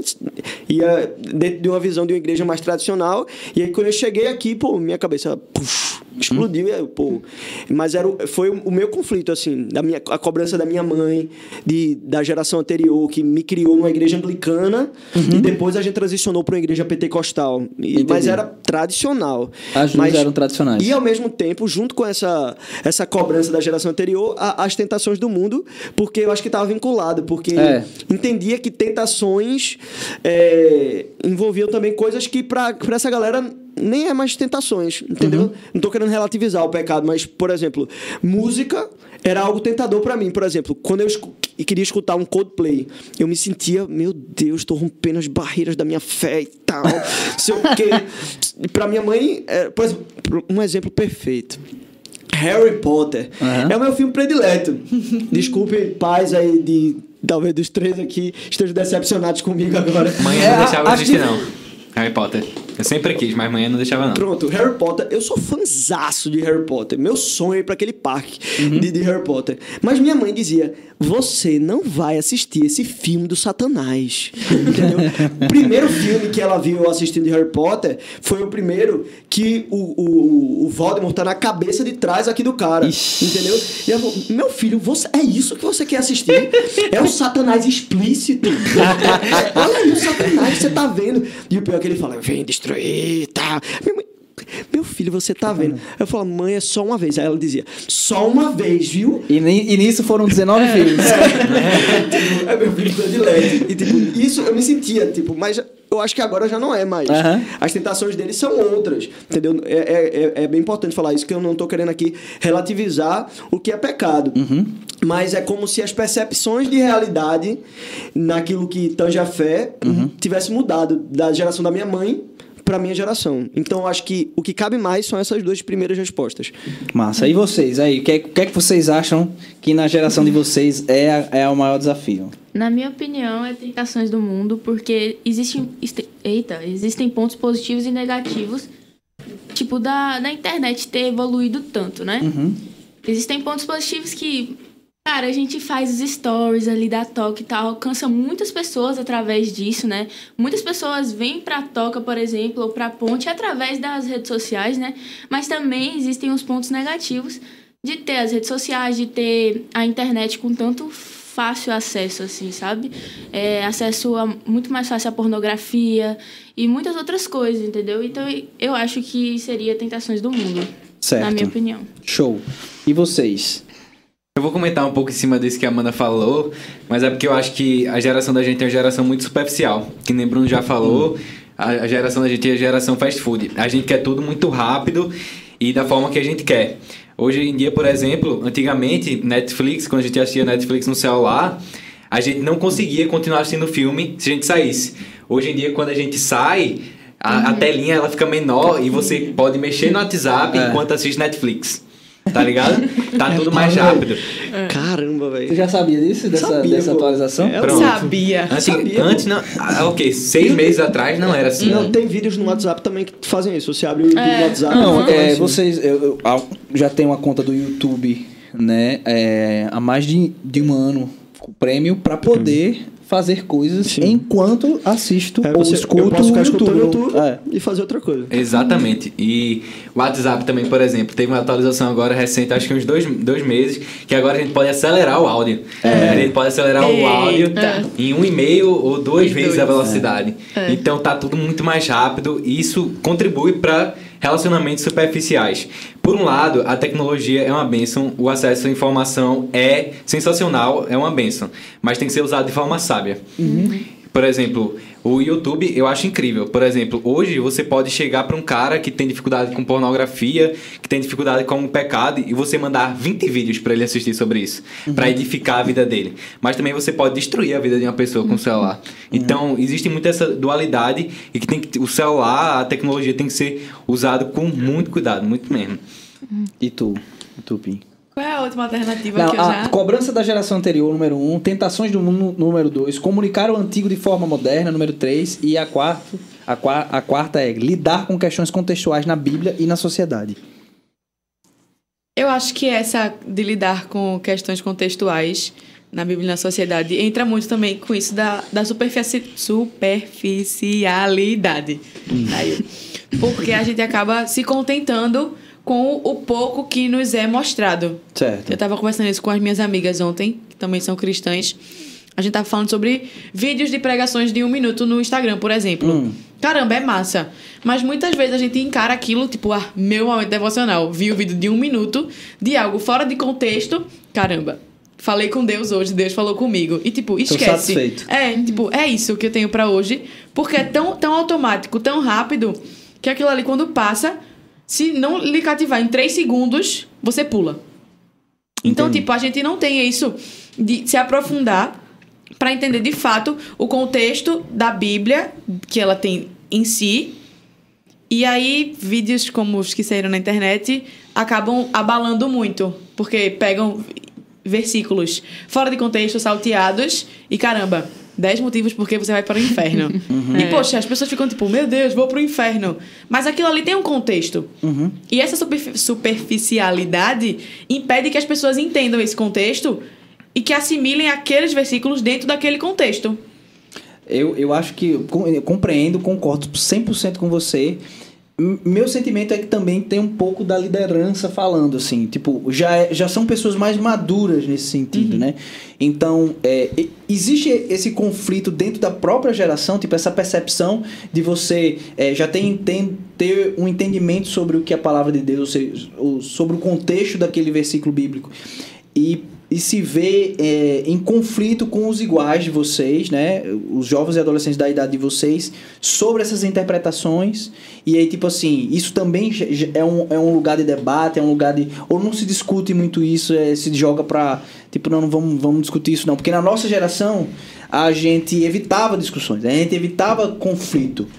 É, o ideal na nossa geração era que você é, guardasse pra você a sua opinião. Se ela fosse uma coisa um pouco mais polêmica, guarda pra você. Não vai botar isso pra fora, porque vai que você é, é chamado de, de, de, de traidor do evangelho, anátema, então você guardava. E aí eu não sei, na geração de vocês é mais, é mais livre esse, esse tipo de comentário, de, de discussão? Como é que vocês lidam com isso? Ah, eu acredito que sim. Eu acredito que a nossa geração, ela dialoga muito bem com várias coisas na sociedade, coisas que na geração dos meus pais, por exemplo, eram não era nem falado assim, era era, a gente falou assim, é amaldiçoado, tipo, não, não era comentado e tal. É a sua opinião, guarda pra você, é melhor você não falar. Hoje não. Hoje a gente, eu acho que até temas mais polêmicos e delicados, a gente conversa e dialoga com muita facilidade. Eu acho que a nossa geração, ela, isso é um ponto positivo, mas também pode ser um ponto negativo. Porque o problema é massa a gente dialogar e a gente aprende com o outro quando a gente dialoga. É mais do que necessário dialogar de forma saudável. O Bruno estava comentando ali com a gente. É, pra gente conversar e dialogar no campo das ideias e não ferir o pessoal, né? Porque hoje em dia tem muito isso, de ferir o pessoal, de cancelamento em rede social por causa de opiniões, e você atinge o pessoal da pessoa. Mas o ideal é isso, a gente levar pro campo das ideias, dialogar ali, isso é massa. Mas também eu acho delicado porque a gente acaba relativizando algumas questões. E a gente acaba sendo uma geração muito relativista. E que fala assim, ah, agora eu acredito nisso, mas daqui a pouco eu não acredito. Daqui a cinco minutos eu não acredito mais, eu acredito em outra coisa. E aí o que. Qual o problema disso? Que a gente se perde em quem a gente é. A gente não tem a identidade da gente bem definida e a gente acaba se perdendo em pensamentos. E um dia eu gosto disso, ah, mas depois eu não gosto disso. Ah, eu quero casar com essa pessoa, mas daqui a pouco eu não quero, eu não gosto de galega mais, eu quero uma morena, tá ligado? Então, a gente acaba se perdendo e realmente é essa superficialidade, né? É, tá tudo, tudo rondando esse, Eu, esse eu tema, né? que, e eu acho que gira em torno exatamente disso. Como a gente vive relacionamentos superficiais e a internet, a gente pode jogar uma crítica e a gente vai ter uma galera que concorda com a gente e vai ter uma galera que discorda. A gente vai ter... Joga pra torcida. Joga pra torcida. Porque E fora antigamente- isso que tá blindado, né? Dentro de Exatamente, casa, você- no conforto. Exatamente. É superficial. Então, tipo, ali eu posso xingar alguém no Twitter, porque eu sei que eu não vou ser punido por isso. Por xingar alguém, porque tem uma galera que também xinga, então simplesmente eu vou xingar. Eu não tenho relacionamento com aquela pessoa, eu não tenho compromisso com aquilo. Antigamente, quando não existia rede social, eu falava a minha crítica para as pessoas com Você tem que dar a cara a bater. E isso gerava uma repercussão imediata. A pessoa poderia, tipo, parar de falar com você naquele momento, excluir você do seu grupo. E isso tinha é, efeitos é, instantâneos na sua vida. No- na internet, não. A gente pode é, adotar, como o Matheus falou, um, um certo posicionamento e, e a gente vai receber talvez uma, uma crítica por isso, mas a gente vai ter uma galera que vai estar do nosso lado, mas depois a gente pode mudar de opinião e aí vai acontecer a mesma coisa, só que o inverso. E sempre a gente vai ter um, um- um pessoal para abraçar a gente e um pessoal para dizer, sai daqui. Te deixa protegido pra dar a sua opinião, né? Só que dentro de- disso tudo não existe profundidade. É, é mega superficial. Eu não, não criei vínculos. Eu tô recebendo aplausos. É, é lacração. Essa é lacração. Era essa a palavra que eu queria Lacre falar. após Pronto. É o aplauso que, que, a- que não aplaude o argumento. Ele, ele aplaude a, a, a sentença, entendeu? É, eu concordei com a frase, eu aplaudo. Agora, se faz sentido ou não, eu não quero saber. Eu quero dar meu aplauso aqui e concordei. Entendeu? Concordei com o que você falou. É como aquele. Ele, o que Pietra falou sobre o post aí do- dos 10 motivos do, do inferno. Caramba, no senso comum, Não, contextualiza, eu não, enten- não entendi. é, o Quebrando Tabu, que é um, um, Ah, sim, um tá. Instagram aí é, das redes sociais bem ativo, que inclusive às vezes posta algumas coisas muito interessantes, Uhum. mas ultimamente tem postado algumas coisas questionáveis. Eles colocaram um post assim que eu, no meu ver, foi bem maldoso, Hum. assim da parte deles, é, bem tendencioso Porque a, a ideia do quebrando Tab- tabu é promover tolerância, debate, diálogo. Certo. E eles fizeram um post assim, 10 motivos que vão levar você pro inferno. Hum. Aí o fato, é, o fato de você ser gay, o fato de você ser Tatuado. tatuado, Raspar- o fato de você raspar o cabelo. Tipo, aí ele foi colocando Comer e o, o versículo versículo. bíblico. O versículo. E o versículo bíblico, que gerou uma polêmica enorme em cima, em Porque cima tá, tá totalmente sem um contexto. repercu- Porque tirou completamente de contexto. E jogou isso, foi uma afronta assim à fé é, gratuita. Não foi tipo, vamos conversar Não foi sobre embasada. isso. Não foi embasada, não vamos argumentar sobre Foi isso. raso. Foi post-its sendo tirados e listando os motivos. E aí foi um, um, uma afronta, assim, de verdade. Assim, não- e não é nem aquele lance assim de nossa, vocês estão afrontando a nossa fé. Não, mas é um- em relação a qualquer outra coisa, assim. Poderia ser contra outro grupo. Foi, foi sem, sem profundidade. Só que aí, o objetivo foi lacrar. O objetivo foi esse. Tipo, vamos colocar, jogar algo que existe no senso comum para detonar esse, esse certo grupo. E aí, inclusive, eu até joguei lá no, no grupo dos meninos uma menina que fez um vídeo contrário disso, assim. Dez vezes que Jesus quebrou os tabus. Aí, Jesus quebrou preconceito, Jesus abraçou uma mulher prostituta, Jesus... Aí ele foi, foi listando dez motivos, e aí ela falou, vamos procurar a verdade. Então, vamos ler a Bíblia. Sabe qual é a melhor forma de você ver se existem, de fato, esses dez motivos que, que levam você para o inferno, e esses dez que- dessas dez quebradas de tabu de Jesus, sabe qual é a melhor forma? Abra, abra o livro e leia, entendeu? Só que as pessoas não querem a profundidade, elas querem, querem essa essa superficialidade, quer a lacração, quer o texto de quantas palavras do Twitter? 140 caracteres. 140 caracteres, pronto. É, Isso aqui é a maior, é o maior exemplo assim da geração que a gente vive, de, de máxima superficialidade, que você tenta encaixar a sua argumentação em poucas palavras e acha que isso vai ser suficiente para te dar embasamento, para te dar é, um- um- uma base sólida para você construir a sua vida. É isso. É, a, a resposta eu vou colocar aqui então. Você falou o quê? Cunha- é, cobrança, é, cobrança da geração e tentação. Tu falou tentação. Tu falou A última. a última e tu falou tentação também. Mas eu acho que eu vou com a última de Petra. É? Vou com a última. Então, vamos botar. Eu boto qual? Eu vou, eu vou na. Eu, vou na- eu falei tentação, então eu vou botar tentação. Vocês ganharam aí. Ih, eu amo Lidar com ganhar. Petra gosta de Eu amo ganhar. Nossa, metade. ó. 47% com, é, dizem que o mais difícil, o maior desafio de ser cristão na geração de vocês é lidar com questões contextuais na Bíblia e a sociedade. E eu acho que é, de, de fato, uma, Eu uma, uma, é a dinâmica deles. muito, muito mais, mais real para eles do que pra gente, porque a gente não tava nesse nível de discussão. Sim. Na nossa geração a gente não tava nesse nível de discussão. A gente tava no nível de discussão ainda se a gente podia ou não podia fazer as coisas. Se Exatamente. é- é- e aí, de fato, o evangelho, ele não tinha essa penetração, ele era muito mais fechado dentro da, Sim. da igreja. Então, assim, como é que vocês vivem o evangelho, né? Ser cristãos, adolescentes, jovens, dentro desses ambientes que não são né, caracterizados, ou seja, pode ser a família, pode ser o colégio, pode ser no cursinho, pode ser, enfim. Como é que vocês lidam com isso? Como é que as pessoas reconhecem? As pessoas têm, por exemplo, na nossa época, se você era crente, se você dizia que era evangélico, você sofria um certo preconceito. Durante um período, ainda no começo da expansão, é, os evangélicos não estavam nem próximos de ser a metade da população. É, se você dizia que era evangélico, existia uma certa, um certo preconceito, né? De você ser evangélico, ser crente. É, não é porque fulaninho é crente. Eita, não vamos falar esse assunto não, porque Samuca é crente. Então eu escutei isso a vida inteira. Né? A vida inteira não, até a minha vida adulta. E, e Samus, esse preconceito da gente. Sam's Club. Sabe? É, o, esse preconceito da gente era diferente. Como É. tu falou, tipo, não vamos falar não que fulano é crente, ele não pode ouvir isso. É. Eles têm um preconceito também, só que é outra, outro preconceito. Eu acho que é por conta dos erros dos evangélicos, entendeu? Dos cristãos no país. É isso mesmo? É o que vocês sentem? Eu acho que são é os dois. É, eu mesmo, no, no meu colégio, né? Já saí do colégio, mas no meu colégio, quando tinha as duas coisas. Por exemplo, quando eu neguei de ficar com a menina, por exemplo, me chamaram de gay. A questão desse preconceito que tu falou. Mas também existia o preconceito que Bruno falou por conta de erros evangélicos, sabe? Da questão de escândalos né, na igreja. Então, existia muito essa, essa, esses dois tipos. A ideia de que você tá dando dinheiro pro pastor. É, E vocês, meninas? Vibe?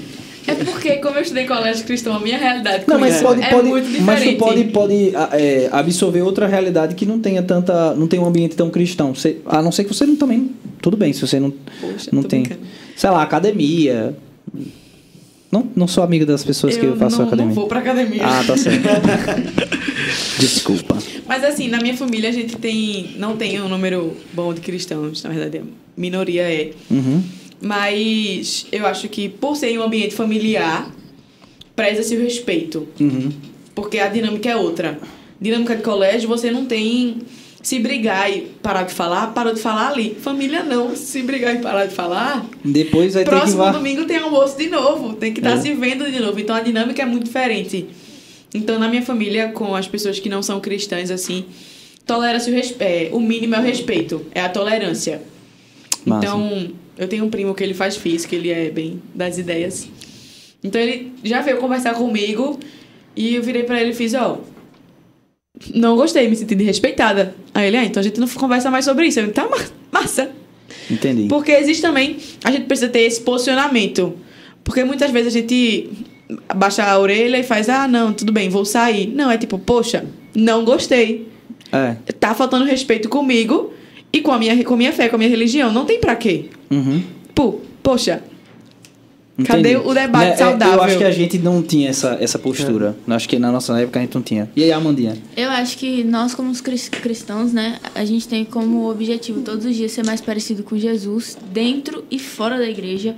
E quando a gente tá na escola, por exemplo, já fui muito excluída. Ah, não, ela não pega ninguém, vamos excluir ela do nosso grupinho. Então, assim, depois que eu me converti, verdadeiramente, né, é, fui muito excluída, me afastei muito das minhas amizades mundanas, né, mas que por um lado me fez bem porque eu encontrei pessoas que me aproximavam de Cristo, sabe? E a gente tem que ser igreja dentro e fora e para as pessoas verem Jesus através da nossa vida, tem até uma pessoa que fala, Bruno sempre fala, pregue primeiro com as atitudes, depois com as palavras, né? É isso. Alguém falou. E a gente não, eu não lembro agora o nome. O importante é que falou, né? É, o importante que falou. Acho que Tá registrado. De Assis, É. ou pelo menos é, é- é- É, a galera confunde. Na verdade, quem falou isso Isso foi Agostinho, Agostinho. só que a galera coloca isso como na de- conta de de Francisco. Francisco. É, aí a gente não precisa necessariamente chegar lá e tacar o evangelho nela, mas elas verem Jesus através da nossa vida, através das nossas atitudes, da gente se negar, né? Negar a nós mesmos. E, tipo, não, não, não, não me encaixo aqui, entendeu? Tipo, é, não é porque eu tô com meus amigos que são fora da igreja que eu vou começar a falar palavrão com eles, entendeu? entendi. E Aí eu acho, rapidinho, Pô, só, um manda, manda comentário. brasa. Porque o que acontece também é o outro lado da moeda. Enquanto existe o preconceito com o ser cristão, existe também o caramba, tu é cristão. Tipo, poxa, tu não é. Assim, tanto no Tu não bom usa quanto no mau sentido. o quê? Tu não usa coque. Poxa. Mas isso, tipo, tanto no bom quanto no mau sentido. Porque muitas vezes a gente deixa se influenciar pelas pessoas que não têm a mesma fé que a gente. E aí, depois alguém de fora, poxa, tu é cristão. Tipo, tuas atitudes não condiz com alguém que é cristão. E isso é pro mau sentido. Mas existem as pessoas que olham pro bom, tipo, caramba, isso é que é ser cristão, então me ensinaram errado. Que massa. Então tem esses dois lados da moeda também. De, do, do, do que nós temos mostrado do que é ser o cristão, qual tem sido nosso testemunho. E aí isso pesa para nossa geração, porque como é tudo muito rápido, quanto mais profundas as relações aparentam ser, mais impressionadas as pessoas ficam com a capacidade de profundidade de um relacionamento que existe. Porque parece que apagou. Ah, o relacionamento é aqui eu curto tua foto, comento com uma certa intimidade, tu curte a minha, respondo um story, não sei o que, lá lá lá. E nós somos bestes. É, e nós somos besties. É, Parabéns, que a- Renatinha. A pessoa Tô fica brincando. dentro dessas duas possibilidades. Ou ela, ao enxergar a possibilidade de um relacionamento profundo, ou ela se assusta e fala: Não, isso não se encaixa com o meu ritmo de vida, com o meu estilo de vida, ou ela se sente atraída. Tipo, eu só vivo coisas superficiais e a, a possibilidade de viver algo profundo me atrai. Tipo, eu, eu quero experimentar isso. Pô, o que tu tá vivendo, por exemplo, é, eu, eu convivendo assim com os meninos, eu vejo que, tipo, Alguns deles é, choram, por exemplo. Uhum. Choram e não tem, tem receio de, de chorar num culto, por exemplo. E levam algum convidado que não é cristão, ou algum, alguma pessoa que não é cristã ainda, vai no culto para fazer uma visita e olha e pensa assim, tipo, poxa, por que tá chorando, sabe? É, como, como assim? Eu, eu não tô Que sentindo nível, que nível de intimidade, que de profundidade nível de é essa, profundidade né? é essa, entendeu? Porque o, o que eu tô sentindo aqui é tipo, eu tô até sentindo um arrepio, é massa a experiência, a sensação, mas como assim ele tá chorando, tipo, po- po- pelo, pelo que ele acabou de pregar ali sobre é, arrependimento, tipo, como assim arrependimento? É, deve ser um remorso, assim, deve ser uma, poxa, eu não queria ter feito isso, não, mas É confrontador pra alguém que tá sempre superficializando as, emo- Superficial. as emoções, né? é, é muito difícil. Então, esse, esse lance do contextualizar é muito louco porque a gente vive numa geração, e quando eu falo a gente vive numa geração, é porque a gente também está vivendo junto com eles. Então, uma, uma geração que define quais são os termos do seguir Jesus. Então, eu defino como eu quero seguir Jesus. Entendi. E não Jesus define como ele quer ser seguido. A gente vive numa geração que a gente que dita as regras. Então, eu escolho aquilo que é oportuno ou que é legítimo para mim dentro daquilo que eu acredito. Eu escolho o que eu acredito e Jesus vai se encaixar no meu molde. E não o contrário. A, a, a, não, eu não vou nem dizer que sim, a minha geração, eu, eu diria, a forma correta de ver o evangelho é nós precisamos nos, nos, nos adequar à vida que Jesus nos chamou para viver. Ou seja, e, é uma- e isso não é algo é, num religioso, algo pesado, um fardo difícil de carregar. Lógico que é negar a si mesmo todos os dias, é, tomar sua cruz, isso envolve comprometimento, envolve até dor, às vezes, sofrimento, desapego, renúncia, envolve isso, é verdade. Mas o seguir Jesus é, é algo que. E a transformação que Deus faz na gente é algo que é operado pelo Espírito. Tá ligado? Não é algo que eu consigo fazer. Não é, eu sempre falo isso com os meninos, é algo recorrente assim na, na toca. Não é na minha força, não é na minha força. É Deus que faz isso em mim. É Filipenses. É Ele que opera em vós, tanto querer como efetuar. Então é Deus me transforma. Mas Ele só vai realizar essa transformação em mim se eu viver em relacionamento profundo com Ele. Eu, é um- eu, eu falo isso da toca, eu acho que toda a pregação. né? É o tema mais recorrente na toca. Se relacionem com Deus de forma profunda se vocês querem ser transformados e parecer mais com Jesus. Porque superficialmente vocês não vão conseguir viver isso. E se você viver um relacionamento superficial com Jesus, Jesus vai ser chato. Porque ele vai ser religião. E religião é chato. Entendeu? Então vocês não vão se sentir atraídos por Deus se vocês viverem um, viverem um relacionamento superficial com ele. Porque Jesus superficial é chato. Entendeu? É, uma coisa que a, que a Amandinha falou que me chamou a atenção tem a ver com isso. Enfim, todo mundo tá falando um pouco dessa, dessa questão da, da superficialidade. E ela falou, tipo, não, tinha uma galera, uns meus amigos que não são da igreja, eu a- me afastei, de certa forma me fez bem, porque eu me aproximei de pessoas que estavam é, me levando para para próximo de Deus. É, isso foi uma escolha, né? Tipo, você se afastar desses ambientes e tudo mais. Mas veio a pandemia, né? E aí a gente foi obrigado a se afastar de todo mundo. Então, todos esses universos que eventualmente estavam colocando a gente num ambiente de conflito, teoricamente a gente foi tirado, a gente foi para casa. Aí, a pergunta é: e isso melhorou? Né? Isso deixou de. eh, A nossa vida deixou de ser mais confrontadora? Porque na minha geração, a- se você eh, deixa de ir para um lugar, você deixa de conviver com aquelas, com aquelas pessoas. Porque eu não tinha como, como me comunicar com elas.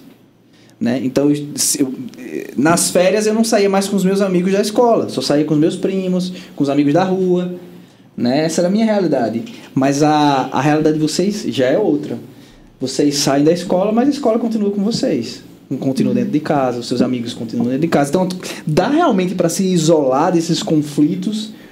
E se não dá, não cansa também?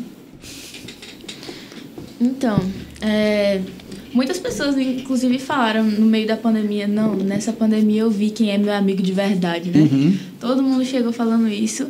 E realmente a gente se afastou de muitas pessoas, né, por causa da pandemia, porque a gente não tinha aquele convívio diário, né? E a gente começou a ficar conversando com ela somente por redes sociais, né, WhatsApp, enfim.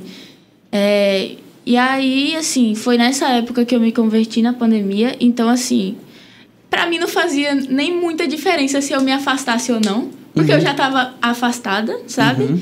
Então, eu decidi totalmente me afastar dessas pessoas. Eu lembro, inclusive, que eu orei pedindo isso pra Deus, pra Ele me afastar totalmente, sabe? Pra eu conseguir me aproximar de pessoas que me aproximam de Deus. E foi aí que eu entrei na ponte, na toca, e me aproximei dessas pessoas Então foi super positivo pra Foi, você, foi né? super positivo pra mim. Entendi. Por mais que hoje, no colégio, eu tenha pouco contato com as pessoas, assim, sabe? Só. Eu não converso mais tanto, sabe? Uhum, Mas eu tenho outras pessoas também fora do colégio. sabe? entendi. E vocês, é, como é que foi essa relação de pandemia dentro desse, dessa, dessa, desse confronto de perceber que... Porque às vezes a gente quer culpar alguém pelos nossos erros, né? Mas agora, se você tá morando sozinho, ou você tá morando sozinho, você tá só em casa, você tá sozinho se não tem irmão, ou são seus pais... Isso continuou presente mesmo não estando indo mais para possíveis ambientes de confronto. No seu caso é família, eu acho que é mais para para colégio talvez e essas coisas para Matheus. Ah, eu e Pietra, a gente viveu o terceiro ano na pandemia, né? Ou Péssima seja, experiência. a gente Não recomendo a ninguém. terceiro Eu não queria ter vivido isso, velho. Meu Deus do céu. Foi horrível. Eu imagino. Foi, foi Péssimo. bronca. Eu assim. também passei meu terceiro ano em casa, mas é porque eu faltava muito mesmo. Então, tipo, eu quando eu me converti, foi lá pelo segundo ano do ensino médio. Então, é, diferente de Amanda, que ela decidiu se afastar por decisão própria dela, eu não tomei essa decisão. Na verdade, eles acabaram se afastando de mim. E de certo modo eu acho triste, porque eu acho que se, se é uma fragilidade sua e você não consegue se aproximar deles, é, por dificuldade realmente da caminhada e de manter aquela amizade e de honrar Jesus ao mesmo tempo, então se afaste. Mas ao mesmo tempo, a fé da gente não é uma fé que faz a gente se afastar da- das pessoas. Pelo contrário, eu acho que a fé da gente faz a gente se aproximar dos perdidos, sabe? Então eu choro quando eu vejo que tem amigos meus que eu queria que hoje estivessem próximos de mim, mas que não estão mais. Hoje mesmo, eu são colegas, nem amigos são mais, assim, do, do colegial que eu trago pra. E eu saí ano passado do colégio, né? Colegial. Esse termo é muito cringe, velho. Isso é ruim ou, Pietra? Ruim? Por que é ruim? Colegial, médio. existe isso Ensino ainda. médio. Nem na minha época tem colegial básico. É, pô, terceiro ano. Não, eu olhei pra Deus. Bruno. Baby boom é total Então, isso sou- então beleza, tô velho, né? Ganhei de tu, Pietra. Então, tipo, Não, eu gosto de ganhar. a gente saiu do ensino médio ano passado, né? E hoje, eu. Mais de cinco caras, eu não falo com mais de cinco caras, sabe? Isso é triste, assim, porque de fato eu queria estar próximo. Eu acho que nessa pandemia o maior conflito é você consigo mesmo. Acho que a gente começou a, a ficar muito tempo sozinho com os nossos próprios pensamentos. Eu comecei a questionar como é que as pessoas me aturam, porque nem eu tava me aturando mais. Difícil. Sério, eu tô dando valor mais às pessoas que estão me aturando depois Que dessa bom, pandemia. Porque, caramba, que tarefa difícil, viu, me aturar. Poxa. Mas assim, os questionamentos diários, tipo, caramba, de, de querer largar tudo e desistir. Tipo, por que eu tô fazendo isso? Pra quê? E, e ter que se responder. Porque você tava sozinho ali. Não é que a gente tivesse sozinho largado durante a pandemia, não. Mas é que você tá sozinho com os seus pensamentos. Você tá pensando muito. Porque a gente vive uma rotina muito frenética. Então a gente não tem tempo para pensar. A gente tem tempo para fazer. Eu tenho que acordar, eu tenho hora para ir pra escola, eu preciso tomar banho, tomar café da manhã, fazer, fazer, fazer, fazer. Quando eu penso, antes de deitar, eu penso para dormir. Uhum. Mas na pandemia a gente teve que pensar. Constantemente a gente tava pensando. É por que a conta gente disso não que tu dormia muito, era? Exatamente. Eu dormindo muito, eu não penso. Eu fujo dos meus problemas dormindo. Mas a gente começa a pensar muito. E a gente fica assustado com a capacidade da mente humana de pensar e de questionar. E a gente entra tipo em crise. Por isso que na pandemia muita gente Né? entrou em crise Terapeutas por, por estar muito tempo com a gente mesmo. Então eu acho que, apesar de família, na pandemia, o maior desafio de lidar fui eu comigo. E eu valorizo agora as pessoas que me aturam, porque a tarefa é difícil. Eu acho que nesse nível, mais uma vez, a sua maturidade aí falando, porque acho que essa é a, foi a, a principal, é, o principal conflito de todas as pessoas, né? Aparece, parecia que a gente tava se isolando do mundo, mas na verdade a gente tava entrando num Entrando, quarto com um grande espelho sobre nós mesmos. E eu acho que essa experiência foi uma experiência a nível humano mesmo, não é só a nível geracional. Então, de fato.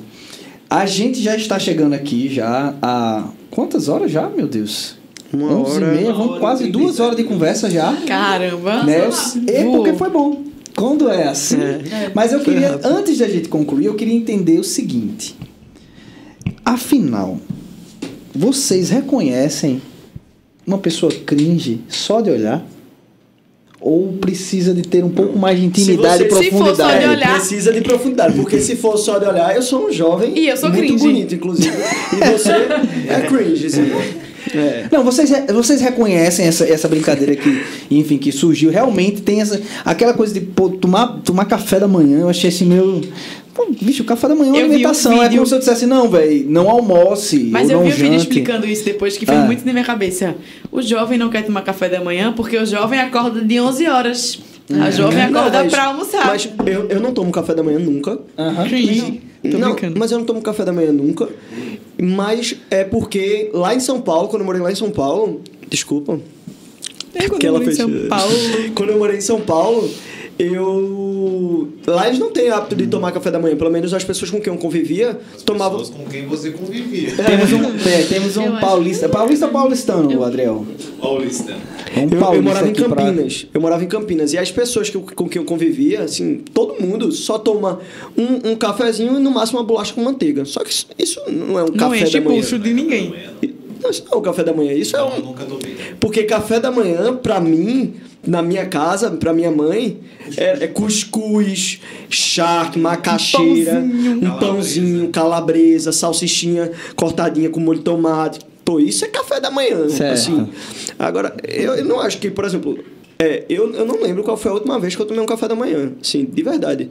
Eu, eu tomo café aqui na ponte e almoço. E às vezes nem janto. É, deveria. Até por conta da minha doença.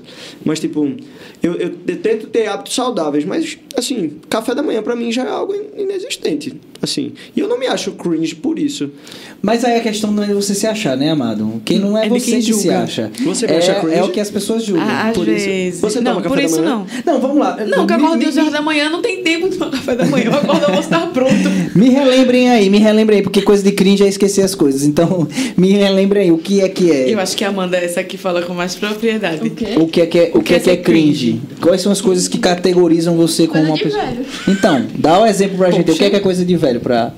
Assim, tem coisas de velhos que a gente usa, né? Muito no nosso dia a dia também. Tipo o famoso vintage. que A gente adora, Sim. né? O vintage. Pra mim é tipo é coisa P7. da minha geração. Pra É ela é aí, vintage. Essa é, sua camisa, É, ela é cringe, mas ela é massa. ela é vintage. Eu, eu É, acho é massa vintage. também. Eu É. acho que esse pe- é, é, cringe é um nome novo pra vintage. É, É exatamente. como se as é. pessoas tivessem aversão àquilo ali.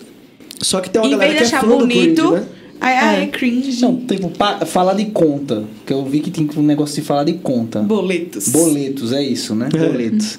Tipo, incomoda a pessoa dizer que tá pagando uns boletos? É, eu não entendo isso. É porque o jovem não tem boleto pra pagar. Se tivesse, falava. Pois é, Jovem é pois é. pois é, mas eu também não tenho. sal- Oh, fala, Tipo, Deus. lê jornal. Lê É jornal. Cringe, lê jornal. Poxa, de papel. De- demais. Não, porque eu vou dizer Não, não, aí digital, é né? demais, é demais. Caramba. Escutar Dá- jogo no rádio. Não, aí Não, aí também eu não. valor. É Ah, porque não. Pietra é Aí eu dou de valor. estádio, É. entendeu? Pietra gosta de ir pros aflitos. Eu dou valor, eu dou valor mais ainda se você for pro estádio. E escutar Nada no rádio. Escutar No- com certeza. do- do você chega, moço, quanto tempo falta pra acabar o jogo?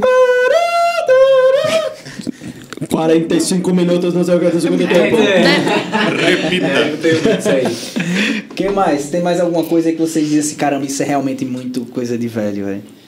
Eu acho que falando. pra mim, chegou ao nível de, de vergonha alheia. É, também. Tinha um nomezinho Hum. mais regional, que eu não lembro mais, mas enfim. Vexame. É, mas quando assim, quando o Bruno fala alguma coisa que a gente olha. Um termo assim, pô. Dá um exemplo, dá um exemplo. Eu quero Cringe. exemplo, gente. Ah, às vezes ele tá andando na igreja, não sei se tem vídeo, Hum. mas alguém tem. De que a gente tava na igreja, todo mundo pronto pra servir, parou no meio da igreja, aumentou o som e começou a dançar.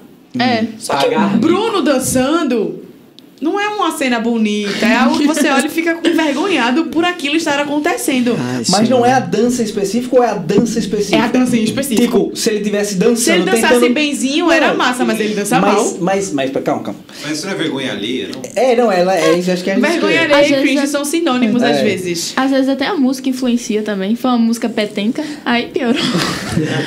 Mas se ele tivesse dançando, sei lá, num.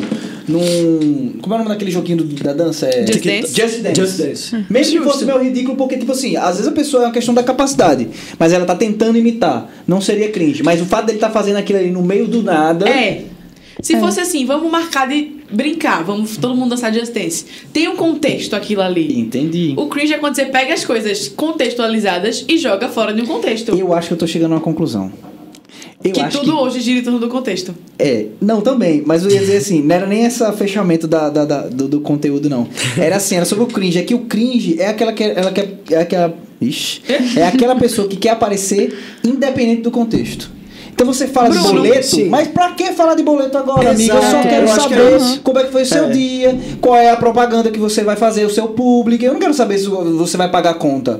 Então, Exatamente. tipo, é, é- aí você quer se aparecer, quer dançar no meio da igreja sem Exatamente. contexto. Exatamente. É tipo, é isso. Arrasou. É isso. É tipo, Nota- às vezes eu jogo alguma coisa três assim. de Às três. vezes eu jogo alguma coisa Arrasou. no grupo, aí a galera fica tipo. Assim. Porque Bruno é muito faz aleatório. assim, Bruno é muito assim. aleatório. Então Eu faz fico, sentido Não encaixa, pô. isso. Isso. Isso. É por que isso aqui? Qual é a razão? Eu acho que hoje a gente é muito ligado à razão e, e motivo. Qual é a razão disso aqui tá aqui? Bruno, qual é a razão tá dançando hoje, agora, no meio da igreja? Ah, não tem razão. Poxa. Ah, Pra mas- é pra aparecer? Tem que, Tem que fazer ter um motivo. sentidozinho assim, Mas a gente sabe? já acostumou, né? É sempre. A gente continua Eu achando acho, estranho. eu acho que a minha teoria deu certo pra quase tudo, com exceção da, do café da manhã, porque eu acho que conf- no café da manhã tem mais a ver com as pessoas que ainda tomam É. café da manhã. Minha filha, você tomar café da manhã não quer dizer sobre você, quer dizer que você não, não pode acordar tarde. Eu posso. Então, tipo assim, tirando isso, o resto é a pessoa que quer se amostrar. É, eu posso. É, o resto é isso. E aí, vocês gostaram? Foi Ah, massa. Eu adorei, massa. passou voando. Não é? mesmo. É, os melhores são assim, é quando passa ano. Inclusive, Uau. eu sempre digo isso no final, né? Vai parecer que eu tô sendo né, bem elogioso, porque eu já senti que a- essa geração precisa de elogios, mas esse eu achei que foi um dos melhores. Política. Nossa, Uau. me uau, foi. É, eu gostei, Uau. gostei bastante. E você que tá escutando aí, depois você vai ter uma roupa de todo mundo, vá atrás dos meninos lá, fala que gostou, que curtiu. Não, eu tô, eu tô fazendo uma roupa pra vocês aqui, pô, pra vocês famoso. Nossa, crescerem. Alguém botou aqui no YouTube, ó. Comer café com bolacha é cringe. Ca- Café com bolacha é, cringe. é, Mas é, É combina cringe. Ainda mais se for aquela café- é, creamy ca- Não, pior é café com pão. Que aí já é, é da, da época da minha mãe, Ai, botar um pãozinho. Delícia. Não é um pãozinho, ó. É bom demais, velho. Olha aí, tá vendo? Bota Então, uma manteiguinha assim, é melhor. resumindo, se você. Vai lá, vai lá, Eu Deus. não tenho conclusões sobre cringe ainda. É uma mistura de vergonha alheia com blazer, com algum saudosismo. Isso é cringe. Tenho, cara. Blazer, o dicionário é, é, é cringe Adriel, pra você vocês. não é cringe, sabe por quê? Porque você é muito autêntico, cara. então você nunca vai ser cringe. Você é, você mesmo. Eu preciso me controlar às vezes. Ele precisa se controlar de ser ele mesmo. É muito bom isso. É, Adriel, faça essa final. E Sim, a gente tem que fazer aqui a, a nossa. Qual é a música que pode representar aqui Qual é a música papo? cringe? É, qual é a música? É, qual é a música? Também. Qual a representa canção? Tem alguma papo? música de você, da- que não é da geração de vocês que vocês gostam, que vocês acham legal? Nossa, eu amo Todas. petenca. Eu Qual? amo. Todas, é, no seu as caso. Vai, que eu escuto Matheus. não são da minha geração. Diz uma música pra Só gente falta cantar ele aqui no falar que evidências é cringe. Eu só escuto música. Brasileira, internacional. Eu te quero. Você me falaram pra anotar aquela lá, né? Mas aí vai Eu queria vai- uma música que comunicasse as gerações, velho. É evidências. Pra mim, Então, comunica um karaokê. Evidências. Essa é a música do da Brasil, né? Doidado. Dois filhos de Francisco. Qual? Curtindo a vida doidado. O filme? É, o churasteiro churagol. Mas... Você chegou... Esse aí foi É. vergonha. Nota zero. Né? Nota zero. Zero de mil. Tanto faz. Zero de zero. Zero de muito. Ah, velho, uma música que comunique as gerações, velho. Pode ser uma música Eu da... acho que Backstreet Boys pra mim, porque é ali a, Não, Backstreet a Boys é... mudança de uma geração pra Se- outra. Cadê Digo numa hora É. dessa? Gabi gosta de Backstreet Boys. Eu, eu, a, única coisa, a única música que eu conheço de Backstreet Boys é aquela. Everybody. Tu não conhece I Want It That Way? Eu só sei essa Ah, música. Vocês conhecem, o importante é vocês conhecerem. A gente vai junto aqui. É, eu, eu, eu sou feio aqui. Não, mas é porque as minhas, as minhas músicas são Sandy Júnior é da época deles. para além dessa geração e da, da outra. Roberto Carlos.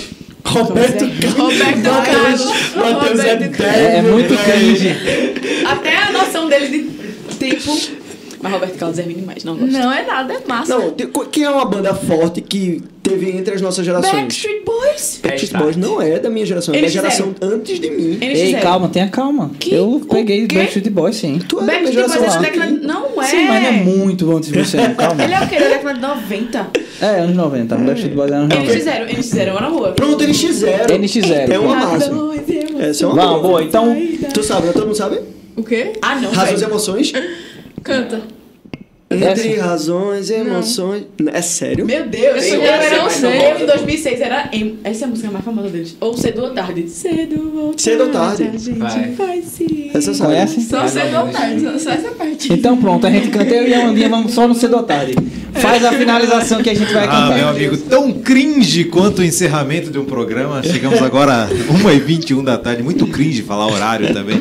Chegamos aqui ao final de mais um Sinal Verde. Galera, muito obrigado aí pela audiência. Foi muito bom o programa de hoje. Um grande abraço para vocês e até a próxima com a nossa musiquinha final, que é muito cringe também.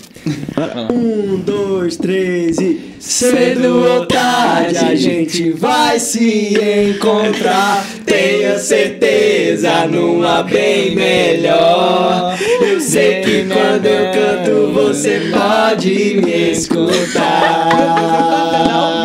Mais uma vez, a gente vai. Nós vamos nos encontrar, Jesus. Tenho certeza numa bem melhor. Eu sei que quando canto você pode me escutar. Aê! Um final crise como deve ser. Valeu, pessoal. Até a Valeu. próxima quarta. Tchau, tchau.